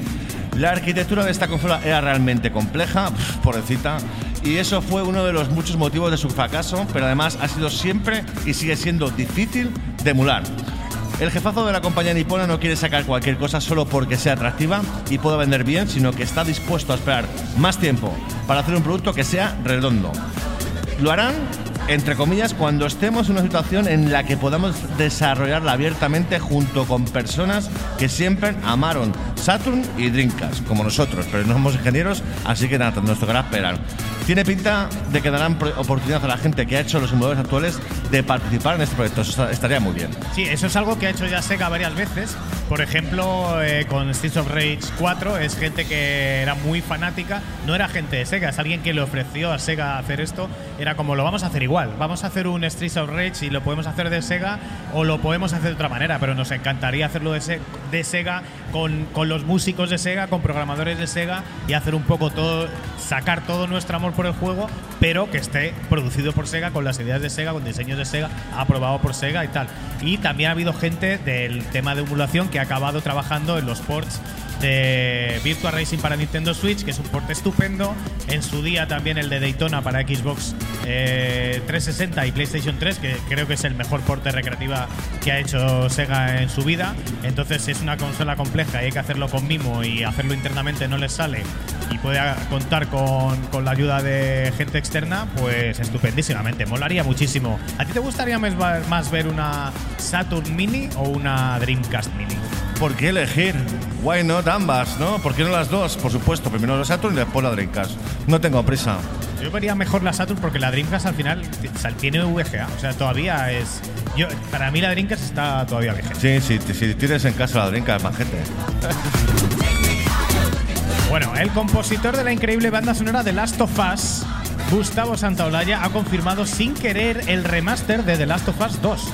En una entrevista con Blender ha hablado de su personaje en el juego, porque sale él mismo en el juego, que aparece tocando el banjo, pero no se puede interactuar con él. Y según dice en la nueva versión, se podrá hablar con ese personaje y pedirle que se toque unas canciones que te da para elegir. Por lo tanto, esto confirmaría esta nueva versión. No va a ser otro juego diferente que también sale él al principio, sino que sería un remaster de un juego que salió hace tres años nada más. Entonces, no, yo particularmente no lo entiendo, no me gusta, porque esto me, va, me parece que va a ser pagar por un juego con mejor resolución, básicamente como ya hicieron con el remaster de, of Us 1. Y sobre todo cuando la competencia está tirando de retrocompatibilidad y mejorando los gráficos gratuitamente de juegos muy antiguos, mucho más que tres años. ¿Tú cómo lo ves? Pues yo, a ver, el tema de los remasters, lo de siempre, eh, yo lo creo necesario, pues depende. Si te lo has jugado antes, si tienes la, versión de PlayStation 4, ahora vas a tener la de PlayStation 5. Si te apetece comprarlo, tienes pasta, no te importa, bien. Eh, si no lo has jugado, es una eh, perfecta decisión comprarlo porque vas a disfrutar de un juego que no has jugado nunca en una consola cojonuda como es PlayStation 5. O sea que al final depende un poco del usuario de cómo él, eh, de cómo el usuario, pues la experiencia que haya tenido, con, si ha jugado o no ha jugado, esté bien que esté. Si te lo- además, al final, nadie te obliga a comprártelo. O sea, que si lo quieres comprar, lo compras. Y si no lo quieres, lo compras. Que luego ya piensas que menudos caros los de Sony, pues también lo puedes pensar si quieres, por supuesto, es una opinión. Luego son juegos que venden mucho al principio y tienen una vida corta, entonces hay mucho, mucha segunda mano y ahí es donde entro yo, la verdad. Sí. Que al final has caído y te has comprado de las sofás para PlayStation 5. ¿Cuántas veces las has jugado? Pero es para la gente de producción. Ah, para la gente de producción, claro. La Unión Europea ha aprobado una normativa por la que todos los dispositivos móviles tendrán que tener una batería extraíble por el usuario que entrará en vigor en 2027. Esto significa que los usuarios de PlayStation 5 también van a tener que ser pileros y afecta también a futuras revisiones de Nintendo Switch, además de teléfonos móviles, portátiles, etc.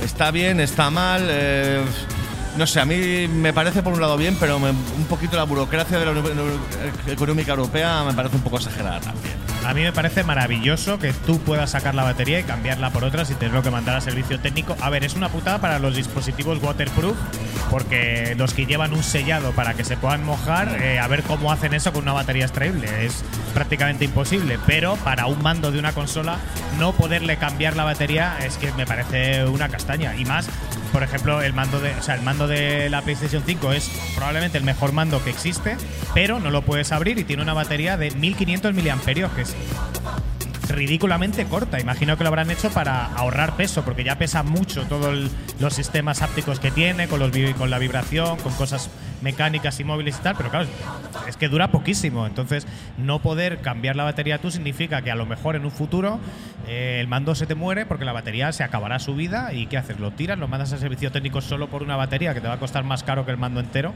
Eh, es que yo lo veo, por lo menos para los mandos lo veo complicado. Y luego para una Nintendo Switch pues también le va a afectar, pues van a tener que hacer que puedas cambiar la batería. Algo que por otro lado antes era lo normal. En un teléfono móvil, en la PSP tú puedes cambiar la batería sin ningún tipo de problema. Tiene una puertecita, la cambias, tienes que comprar una oficial de Sony, pero lo haces y ya está. A mí me encanta la decisión, la verdad. Para gustos colores. Bueno, bueno, para gustos colores no, al final pasamos por el aro, porque lo ha dicho la Unión Europea, o sea que no hay más. Vuelven los emuladores a Xbox Series en modo retail. Eh, Xbox vetó estas aplicaciones hace unos meses, pero un grupo de desarrolladores ha conseguido hacer una aplicación que funciona, al menos de momento. Para ello hay que apuntarse a su Patreon y esto, claro, eh, te metes en el Patreon, ellos te dan acceso, te dicen qué aplicaciones, te la bajas, funciona, pero claro, no sabemos si no garantiza que vaya a funcionar para siempre, solo puede capar Microsoft en cualquier sitio, en cualquier momento. Entonces a mí tampoco me ha encantado, pero bueno, esto es algo que existe, sigue pudiéndose emular, a mí es algo que me gusta muchísimo los emuladores y lo que sí podemos siempre hacer es poner la- las consolas de Microsoft, se pueden poner en modo desarrollador y desde ahí sí que se puede emular todo. Tienes que pagar 20 euros como si fueras a desarrollar videojuegos y ahí puedes instalar eh, aplicaciones de desarrollador, entre ellas emuladores y jugar a tus juegos favoritos de consolas antiguas de forma legal o zona gris, dependiendo de si eres poseedor de los juegos originales o no. Pues continuando en titulares Pixel Perfect número 71, tenemos que Apple regala tres meses de Apple TV a los usuarios de PlayStation 4 y 5. Simplemente tenéis que descargar la aplicación y loguearte con una cuenta de Apple. Se activan los tres meses gratis en un momentito y que además luego puedes usar en cualquier otro dispositivo. Una movida, un movimiento de, de Apple para conseguir más, más usuarios. No está mal. Si tienes, si siempre te puedes loguear tres meses, un trial. mm, Bueno, y luego ya darte de baja si te interesa o no y, y punto. Está bien que lo hagan. De hecho, me, me he enterado a posteriori que si eres eh, de PlayStation 5 te dan 6 meses y si PlayStation 4 te dan 3. O sea que mira, Anda. 6 mesecitos de una plataforma tiene cosas chulas como la, la película de Tetris, por ejemplo, está en Apple. Así que, pues mira, una, una buena manera de poder verla sin pago.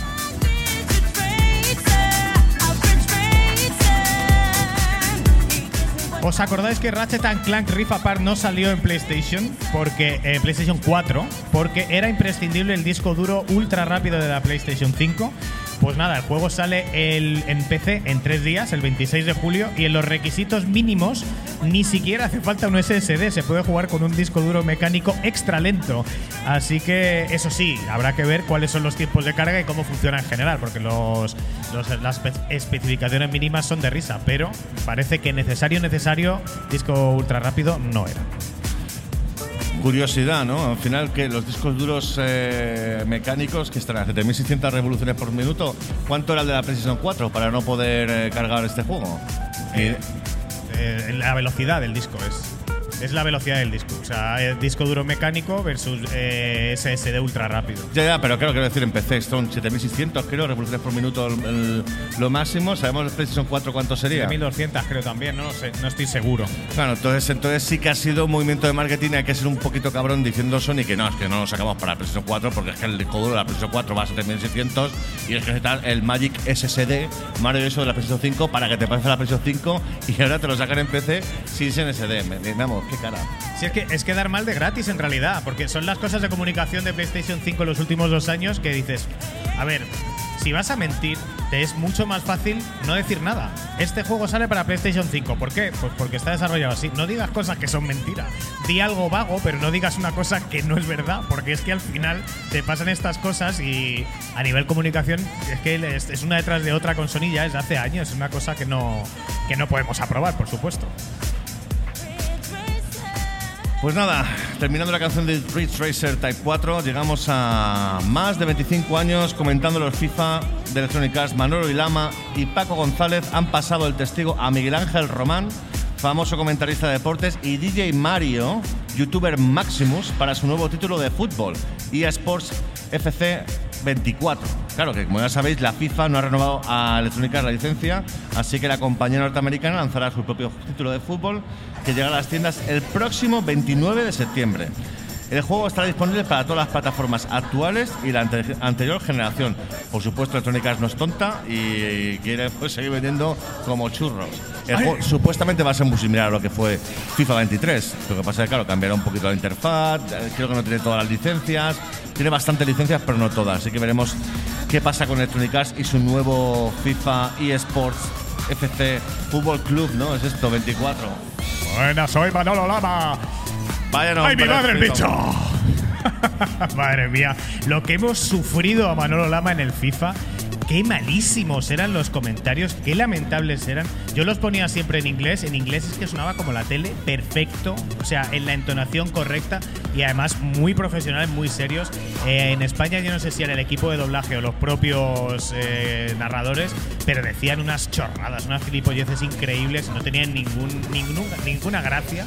Era como gente muy mayor haciendo bromas muy infantiles, quedaba muy cuñado y esperemos que Miguel Ángel Román, que para mí es el mejor narrador de fútbol, el más aséptico, más aseadito, lo haga muy bien. DJ Mario personalmente como narrador, pues no sé. Bueno, es nar- será narrador de FIFA, ¿no? Porque él lo que hace es jugar FIFA, pero bueno, al final son intentarán coger el público futbolero y el público twitchero y tirar un poco entre medias. Desde luego es una decisión comercial, pero bueno, lo bueno para mi gusto es que era muy difícil empeorar a Manolo Lama y a, y a Paco González en el FIFA. Así que nada, pues nuevo FIFA, nuevo nombre y y nuevos comentaristas. Hay por ahí unas previews, dicen que está bastante bien. Hace tiempo que no juego, así que mejor no comentar nada, pero bueno, Te va a dar igual, no vas a jugarlo. creo que probablemente Que se va a enganchar, se engancha al FIFA y luego se cabrea, tira el mando, lo rompe. No, mejor no. Soy de la gente recuperada de, de los rage quits de, de FIFA, lamentablemente. Ya no, ya decidí que era más fuerte que yo y lo dejé. GTA V, el aclamado juego de mundo abierto de Rockstar Games, ha vuelto a Game Pass, lo que significa que si tienes una suscripción, el juego en su edición deluxe está disponible desde ya para poder ser disfrutado y además esto también ha dado muchas búsquedas en Google a Game Pass, como siempre que pasa algo con GTA V, que sigue siendo, sigue vendiendo, sigue vendiendo, sigue vendiendo, aunque esté en Game Pass, aunque lo hayan vendido, aunque lo hayan puesto gratis en Epic y aunque haya estado muy barato en otras plataformas, sigue siendo pues de los número uno y nada, eh, de momento otra vez gratuito en Game Pass, aunque ya lo estuvo y luego salió y nos dio mucha pena, y pero así que es lo que tiene Game Pass, así que quien quiera jugarlo puede hacerlo ahí disfrutándolo a tope mientras esperamos a que llegue ya por fin GTA 6. ¿Quién tiene ganas de GTA 6? Porque madre mía, llevamos desde el 2013, ¿no? Con GTA 5. Esto es insufrible. Las criaturas pequeñas y coloridas de Nintendo vuelven con Pikmin 4, que ya está disponible para su compra en Nintendo Switch. El juego continúa la ambientación del mundo alienígena con los grupos de Pikmin que nos ayudarán a completar tareas como recolectar in- ingredientes para construir estructuras, mejorar armas y crear nuevos tipos de Pikmin que usaremos para acabar con diferentes enemigos que nos acechan durante la exploración del juego. Este Está disponible para Switch por 60 euros. 60 euritos. Te digo esto porque te voy a dejar la última tip, pues sería un poco rara que la, que la dijera yo.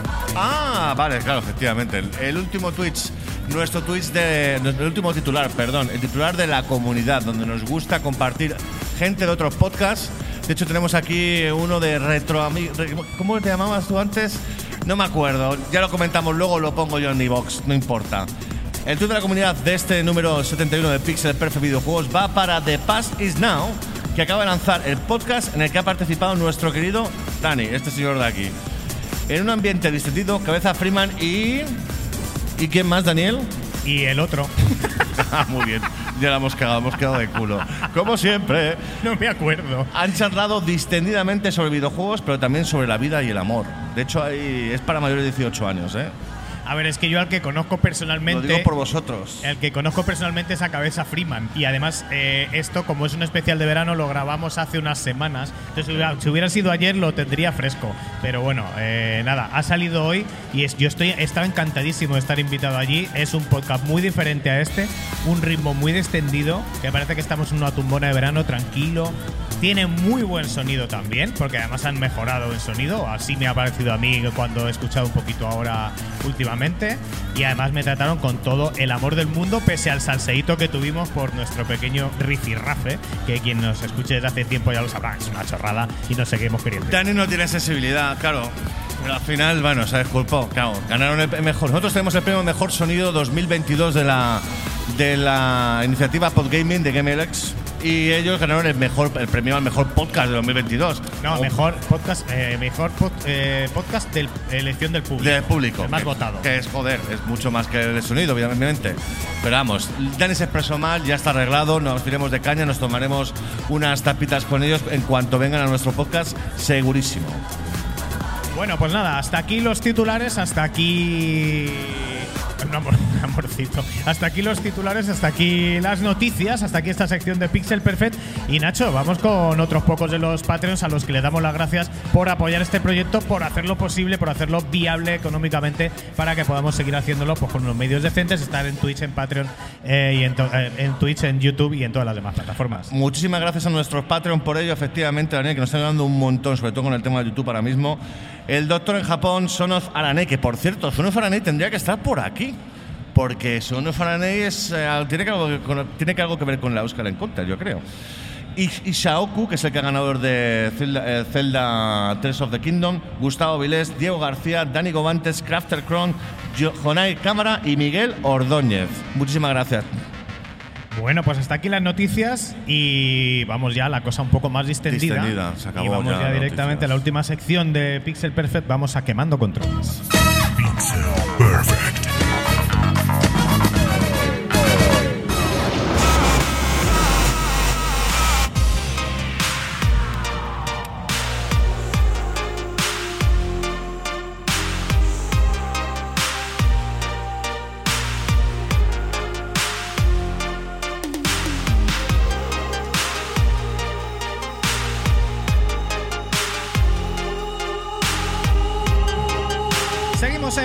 Perfect, seguimos en el programa de los videojuegos. Este es el programa de música de videojuegos, el programa de radio de ninguna radio. Suena en Pixel Perfect la banda sonora de SSX, la banda sonora hecha por Flux Pa- Pavilion I Can't Stop. Esa época del dubstep que se vivió una época y nunca volverá y mucha gente la odia, pero quedó ahí como una cosa mítica, única con Skrillex y, otro artis- y otros artistas como este Flux Pavilion que no es tan conocido pero que suena pues tal que así.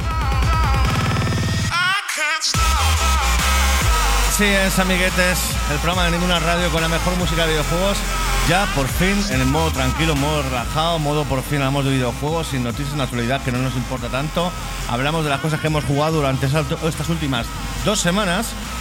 Quemando controles es el nombre de la sección y aquí Dani tenía muchísimas ganas de hablar de uno de sus juegos favoritos de Xbox 360 que nosotros, que Alan Wake, que ha vuelto hace más o menos un año o medio año en modo remasterizado. Daniel, ¿qué tal? Es Alan Wake Remaster para Bueno. PlayStation 5. Pues es una manera de calentar motores para la- el lanzamiento de Alan Wake 2. Se está haciendo esperar muchísimo, es uno de los lanzamientos más famosos de. y que debería haber sido todavía mucho más famoso. Alan Wake, porque este juego se lanzó. Muchísimas gracias, Jala. Está a la que salta. Gran realizador Jala, como siempre, con nosotros en la Euskal Encounter, haciendo un gran trabajo durante un montón de días y un montón de horas y se lo agradecemos con todo el amor del mundo que nos aguante y nos apoye. Bueno, pues aquí tenemos Alan Wake Remaster, juego no me acuerdo de qué año, eh, en Xbox 360 y por eso 2012, 2013 por ahí sería. pues algo por el estilo, que es más o menos la época también del, de Flux Pavilion, de los, de juegos de, de la música dubstep. Pues eso, es un juego que debería haber tenido muchísima más fama, pero salió en Xbox. Entonces hay países como España donde Xbox tiene un porcentaje bastante minoritario siempre frente a otras consolas. La 360 realmente fue muy bien en todo el mundo y también en España, pero aún así siempre ha habido más gente de otras plataformas como PlayStation y Nintendo. Y este era el juego eh, de aventura narrativa, digamos, más cañero de toda la generación en la Xbox 360. Y además eh, un desarrollador que, bueno, ya se había hecho un poco cansino en ese momento con los Max Payne 1, 2 y 3, que los tres estaban muy bien, pero era más de lo mismo, y se lanzaba a otra aventura, bueno, era un poco el Uncharted, por así decir, de, de la Xbox. Un inciso, Daniel, que claro, con el tema de que hemos empezado tarde y hemos estado a saco paco durante un momento, estamos viendo el tráiler de Alan Wake 2. Ah, ok. Perdón. Alan Wake Remaster no, ha sido mea culpa, sale octubre 17 y efectivamente, como ha dicho Daniel, sale dentro de nada, con lo cual el remaster viene muy bien para aquellos que, que quieran empezar a jugar al 2, se jueguen primero el 1. Aunque Dani, aunque le guste mucho el juego, no está demasiado, no está demasiado contento con el resultado. No, y- lo irá contando. Igual luego metemos por edición un vídeo por encima ahora de no lo sé exactamente si lo haremos o no porque pu- puede que se interese todo el directo en lugar de meter el vídeo por encima pero bueno eh, al final bueno juegazo de la Xbox 360 pero claro es un juego pues que iba a sus 30 frames por segundo 720p con sus limitaciones gráficas que en ese momento eran ningunas porque tenía unas luces increíbles sobre todo gráficamente era absolutamente espectacular a nivel escenario eh, y sí que le fallaban mucho los modelos humanos. Pero se le perdonaba, sobre todo, bueno, las cinemáticas eran a veces un drama. Hay una cinemática más o menos al principio del juego, un, un flashback donde, donde una pareja se da un beso y es súper lamentable. Sale la tía poniendo unos morritos, parece que no se tocan, parecen como recortables. O sea, ahí no lo tenía muy bien trabajado en ese momento Remedy. Luego ha seguido haciendo juegos como, como Control y tampoco es que los modelos humanos y la expresión facial sea su fuerte. Pero bueno, estamos hablando de un remaster un montón de años después y desgraciadamente eh, el juego tiene muchísima mejor resolución, han mejorado los reflejos, ha mejorado el agua, ha mejorado la vegetación, eh, la resolución por supuesto, los coches, todos los elementos están ahí, son muy iguales, pero sí se ven muchísimo mejor. Pero en lo que ha hecho es, en lo que destacaba, ha vuelto a destacar, muy buenos escenarios, muy buena profundidad de campo, tal, eh, gráficamente muy bien, muy bonito, pero en los humanos, pues igual de mal que, que entonces. De hecho, era una cosa que ya estaba un poco mal en el 2012-2013, o, o incluso, a, a lo mejor incluso antes, ¿eh? incluso 2010 y que con la han remozado gráficamente, se ven mejor los modelos, tienen mejor resolución, mejores texturas, pero no los han tocado. Entonces al final es una cosa que cantaba de porque está mucho peor hecha que los juegos de la Play en la época y que han pasado pues más de 10 años, entonces ahora canta tres veces más. ¿Como remaster merece la pena? Pues es que claro, si quieres jugar a Alan Wake tienes dos formas de hacerlo. Una, en un PC. Yo creo que en un PC no le hace falta el remaster. Estás jugando un juego antiguo, le subes la resolución, no se ve tan bien como el remaster, pero el remaster ha mejorado tan poco en muchas cosas que realmente yo creo que no merece la pena. Que tienes una Play eh, y no habías jugado a...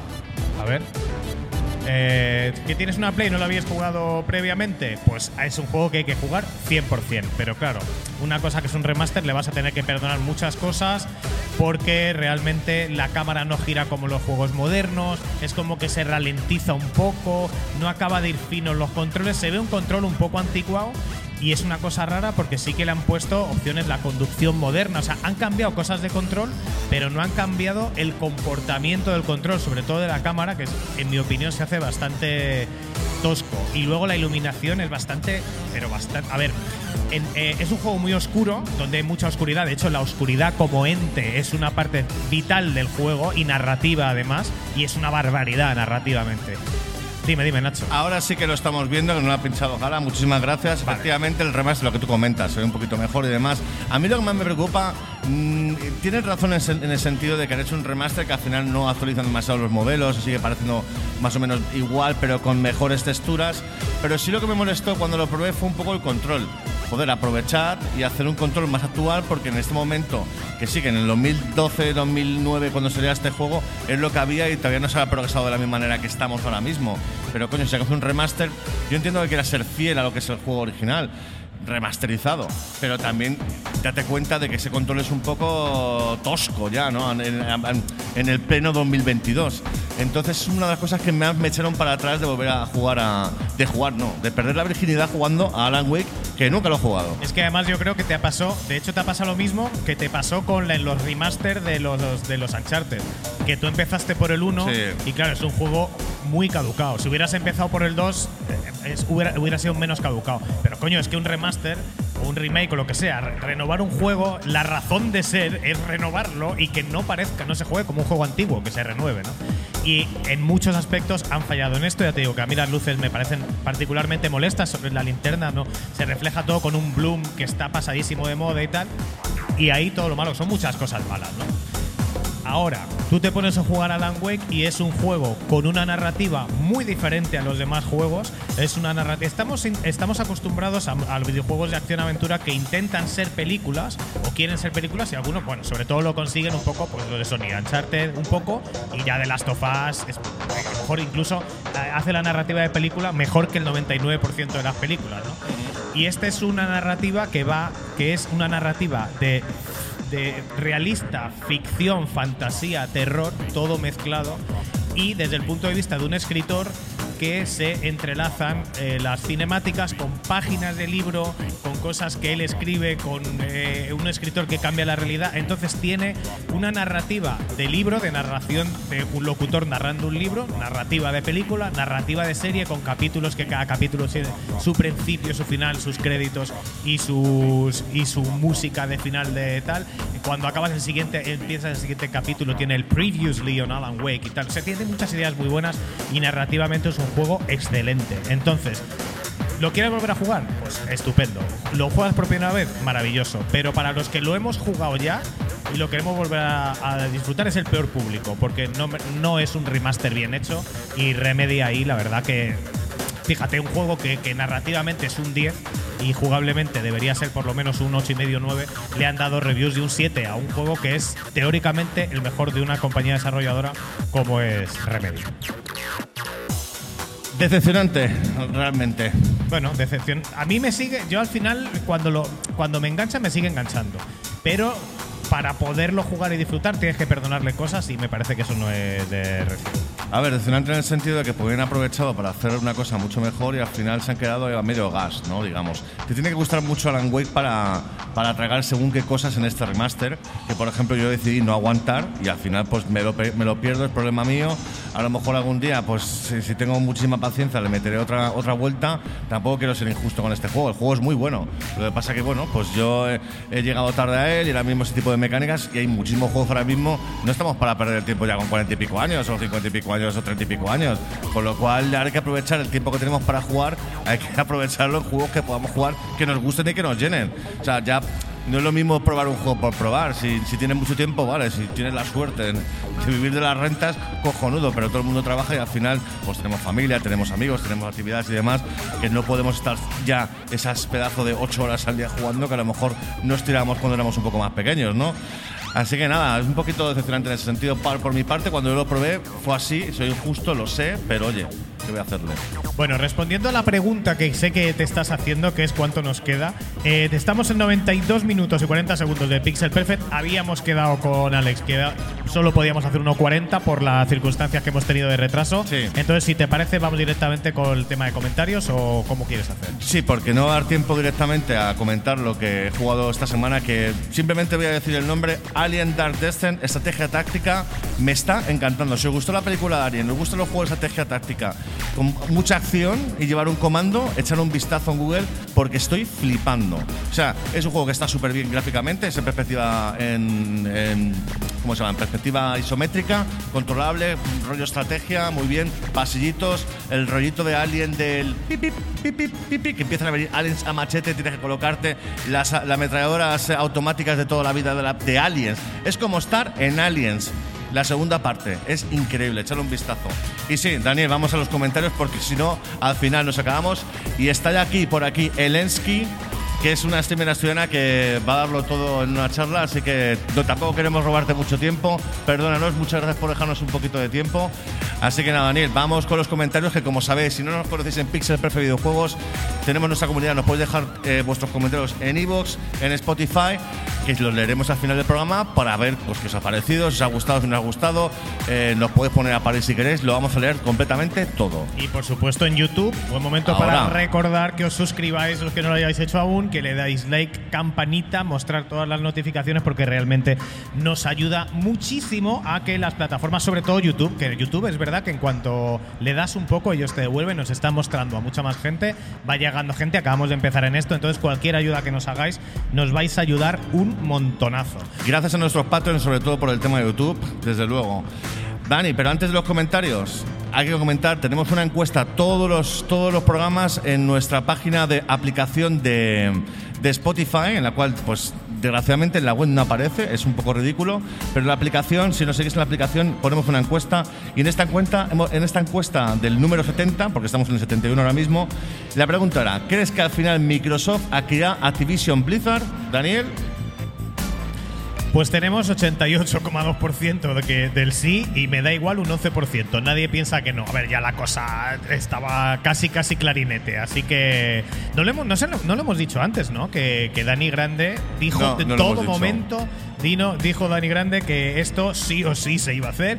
Y cuando preguntábamos, ¿creéis que se va a hacer o que no se va a hacer? Dani Grande decía, a ver, cuando esto se haga, cuando esto se haga, porque no se pueden poner puertas al monte, pues Dani Grande, qué gran comentarista tenemos, que ha acertado.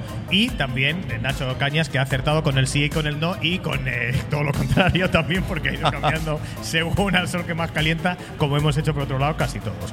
Bueno, pues nada, los comentarios eh, tenemos aquí. Eh, se agradece centrarse en otras noticias o reviews interesantes que los eSports, nos dicen. Pero eh, nos dicen que cuando ha venido Alex Show lo ha hecho muy interesante, así que igual deberíamos hablar de Ale- con Alex de vez en cuando de los eSports y luego dar poquitas cosas, aunque es una cosa que es actualidad, es noticiable y además tenemos gente española compitiendo a muy alto nivel, hay que darles Exacto. también un poquito de cancha. A ver, no es claro hacer 25 minutos de, de sección de eSports, pero lo más destacable de vez en cuando sí lo decimos. Llevamos como dos o tres programas que no decimos nada. Esperamos, Dani PSX, eh, es el comentario que tiene. Gracias por dejarnos tu opinión. Continuamos con Señor Trek en Evox, que nos ha dejado, bueno, Señor 13, ya sabemos por fin Señor 13, nos ha dejado su pole. Y el cual nos ha comentado también que le ha gustado mucho el programa número 70 y nos vuelve a animar a jugar a Metal, que es muy divertido. No sé si aquí algunos eh, habéis jugado a la Metal, que es este clon español de, mm, del Metal Gear Solid con un humor increíble, muy divertido y el mismo sistema de juego que podemos ver en, en el Metal Gear de MSX, por ejemplo, Metal Gear 1 y 2. Bueno, el comentario que leí yo de antes es de Dani PSX, que creo que se nos acaba de suscribir hace poco, así Sí, que dos o tres podcasts, sí. Muchísimas gracias, Dani. Y tenemos comentario de Shane que dice que recién escuchado el anterior, solo puedo decir que programón siempre nos dice lo mismo Shane y nos alegra muchísimo porque creo que lo dice de corazón. Eh, a veces es difícil aceptar los halagos, pero mira, gracias, lo preferimos a, a los, a las hostias. Eh, de los que se hacen cortos aunque superen las dos horas y, y tre- y un tercio, porque sí, se nos hizo muy largo, mucho más este. A ver si ya dejáis la racha de bacterias y virus. Pues mira, hoy hemos tenido problema de cableses por todas partes y disfrutáis del verano. Vamos a intentarlo. Hemos he terminado Resident Evil 4 y coincido que es el mejor de los remakes de Resident Evil hasta la fecha. Realicé la encuesta de Capcom y solicité como próximo remaquear Code Verónica, algo a lo que yo me sumo y veremos qué deciden finalmente, ya que muy a mi pesar, al de Shane, que es quien nos escribe, suena demasiado el 5, que particularmente le pareció una castaña nivel Dios. Esto es una opinión muy popular, a mí me gustó, pero se salía de lo que no parecía Resident Evil del todo, por lo menos me parecía. A mí también me gustó mucho más con cooperativo, estaba, se jugaba de lujo ese juego. Y nada, nos propone un mini campeonato, eh, pero no lo podemos hacer aquí porque no estamos todos con los, no estamos con los colaboradores como habíamos pensado. Así que lo intentaremos hacer igual para un stream en el futuro. También tenemos a Mike CD que comenta que si estaba descargando el podcast y que se lo había olvidado. Cosa rara en Mike CD, que está siempre a tope el tío. Bueno, pues si tenemos a Pablo E, que nos dice que libros como los de Dragon Race están basados en el juego de rol Dungeon and Dragons y no al revés, pero el juego de rol está basado al menos en los libros de Tolkien. Todo esto viene a colación del especial que hicimos de Baldur's Gate, donde estos detalles no sabíamos si había sido antes el huevo o la gallina, y Pablo E en Nivox nos lo aclara. Muchísimas gracias, Pablo, Muchas gracias, por ilustrarnos con esto, porque nos perdemos a veces. Efectivamente. ¿Y sabes lo que ha pasado, Daniel? Dígame. Que Soe eh, muy, ¿cómo se llama? Muy torpe y he quitado comentarios que no lo he quitado, con lo cual estoy a ver No, si. pero están aquí un poquito más abajo, yo creo que los has metido más abajo. Ah, más abajo. Hay uno de Mike CD que es un, un libro con- de 500 páginas con, con Ah, vale, cubierta sí, gorda. Está aquí, ok, ok. ok. Hay que hacer un poco resumen, yo creo. Sí, pensaba que me lo había cargado. Venga, Daniel, eh, cuéntanos un poco y yo comento la otra mitad. Vale, pues nada, dice Mike CD que como siempre programón, muchas gracias otra vez. Mike nos está queriendo demasiado, nos está siguiendo demasiado y no nos lo merecemos, pero eh, aún así, pues lo cogemos, claro que sí. No se cansa de escuchar la intro mientras suena el temazo de Dark King y cree que tenemos la mejor intro con más energía de todos los programas de videojuegos que conozco y de los que no conoces también, ya te lo decimos nosotros. Y además que solo llevamos, eh, pues mira, que nuestro programa de radio de 1990 y finales del nove- de los 90 era la misma música la que poníamos de entrada y nos sigue gustando, nos encanta que te guste a ti también. Y respecto a Silent Hill 1 y 2, como la, la mayoría, él es del 2, pero al 1 le guarda mucho cariño, básicamente. Así que, bueno, recuerda empezarlo a jugar y no convencerlo. Tenía el Resident Evil 2 a nivel gráfico, ya se le hacía bastante flojo en comparación con los escenarios pre-renderizados de Resident Evil, pero vamos, a los pocos minutos se dio cuenta de que de lo que tenía entre manos cuando comienza la pesadilla antes de la cafetería y yo cuando llegamos al segundo escenario, eh, pues básicamente flipaba. Eh, y nada, pensaba que la Switch tendría la potencia de la Play 4, así que desconocía que, que iba a ser tan pepino y parece que le gusta bastante. También nos habla de Resident Evil 4 Remake. es que es mucho texto esto, ¿no?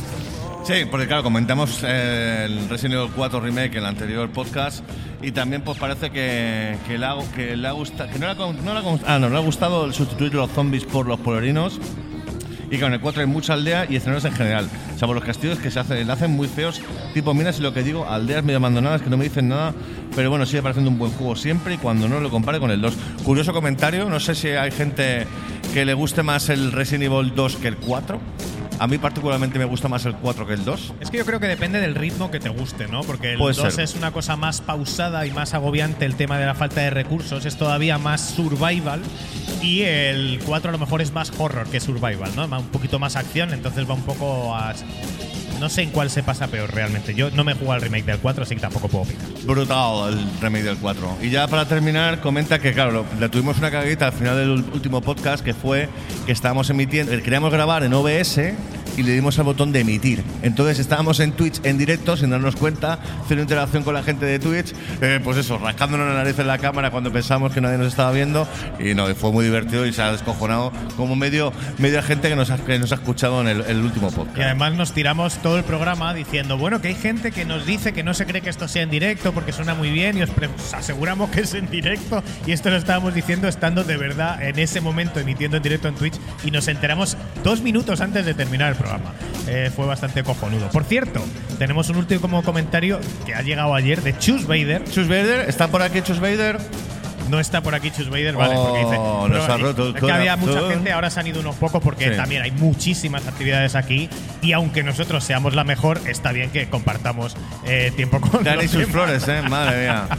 Programazo y qué casualidad encontraros en la Euskal la primera semana que os oigo. Así que en algunos de los que hemos estado hablando del podcast, pues resulta que eran oyentes nuestros, ya nos conocían y por lo que sea, o no han estado o, o ya se han ido. Pero bueno, nos seguiremos viendo, nos seguiremos escuchando, que sea presencial o no, no nos importa. Y que te suscribas, le des el like, la campanita y dejes comentarios, participes en las encuestas, compartir, comentar todo eso, pues eso sí que nos ayuda muchísimo. Y ya, si os queréis meter en nuestro patreon.com barra pixel perfect videojuegos, pues además podéis entrar en concursitos muy chulos, como el que acabamos de hacer de eh, una edición física de Zelda Tears of the Kingdom en japonés, que además en breve valdrá pasta.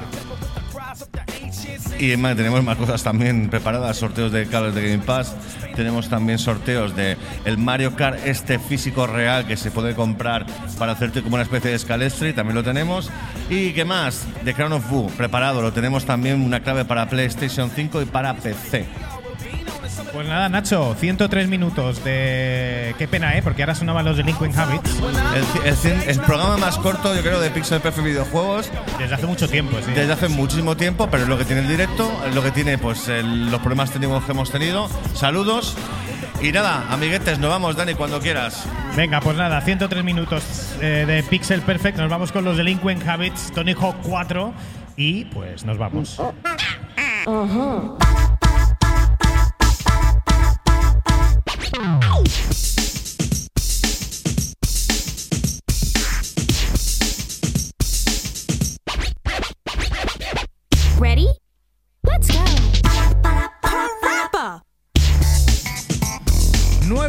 17 de la noche en Bilbao, España, desde donde estamos emitiendo en directo en Twitch en la Euskal Encounter eh, 31 y en diferido en las redes de eh, Pixel Perfect Videojuegos, YouTube, eh, iBox, Apple, Spotify y demás. Y pues nada, hasta aquí el Pixel Perfect número 71, grabado en directo, en vivo y presencialmente aquí en una feria, algo que nos gusta y nos encanta, con este pantallón, con este logo nuestro que tenemos aquí, con la ayuda de nuestra productora Delia Abril y con la ayuda de la gente que es que no me acuerdo ahora mismo de tu nombre, pero pero de pero de él y de y de Jala sobre todo que nos ha estado dando mucho apoyo moral aparte de hacer la realización y aguantarnos con el sonido de los cables. Alex que nos ha invitado, Ocus que ha sido el que ha decidido que estuviéramos aquí. Estamos encantadísimos de estar aquí, esperamos volver. Así que Nacho, mil gracias por venir, mil gracias por hacer esto conmigo, por venir, por venir desde Praga hasta aquí. Te quiero mucho y te dejo que despidas. Y yo también. Bueno, muchísimas gracias a la gente que ha estado aquí. De verdad, nos ha encantado teneros a todos vosotros. Ha sido un placer, de hecho, hablar un poquito antes, cuando tenemos problemas técnicos, explicaros un poco el tema. Durante la canción, muchas gracias a la gente que está en Twitch viéndonos, unas 42 personas. Juanfro, siempre Chava, Masumiar, Ana 7K, gracias por los aplausos. Mucha Nirian, un besito y un azote. Modo Y- 7 Podcast, que también nos Modo están 7 escuchando. está ahí, efectivamente. Mr. Trumpman, que no se pierde una. Así que nada, chavales, muchísimas gracias por todo. Todo cambia. Eso lo tengo que decir yo. Tú ya, tienes- como ha dicho que me despida, venga. no, no, dilo tú, dilo tú. dilo Todo cambia, nada de nada. tú. Que no, es, no puedes. No puedo, no lo hago No igual. puedes. no lo hago igual. Me siento sucio diciendo su Es frase. es no es que no pudieras, es que, es que sabes que no es lo tuyo. Gracias a todos. No me acuerdo el nombre de este chico. Lo vamos a poner en la descripción. Todo cambia, nada permanece. Y aquí estamos nosotros para contároslo. Hasta dentro de dos semanas en Pixel Perfect, chavales. Mil gracias y hasta el año que viene en Euskal Encounter. Adiós, amiguetes. El aplauso para vosotros, guapos.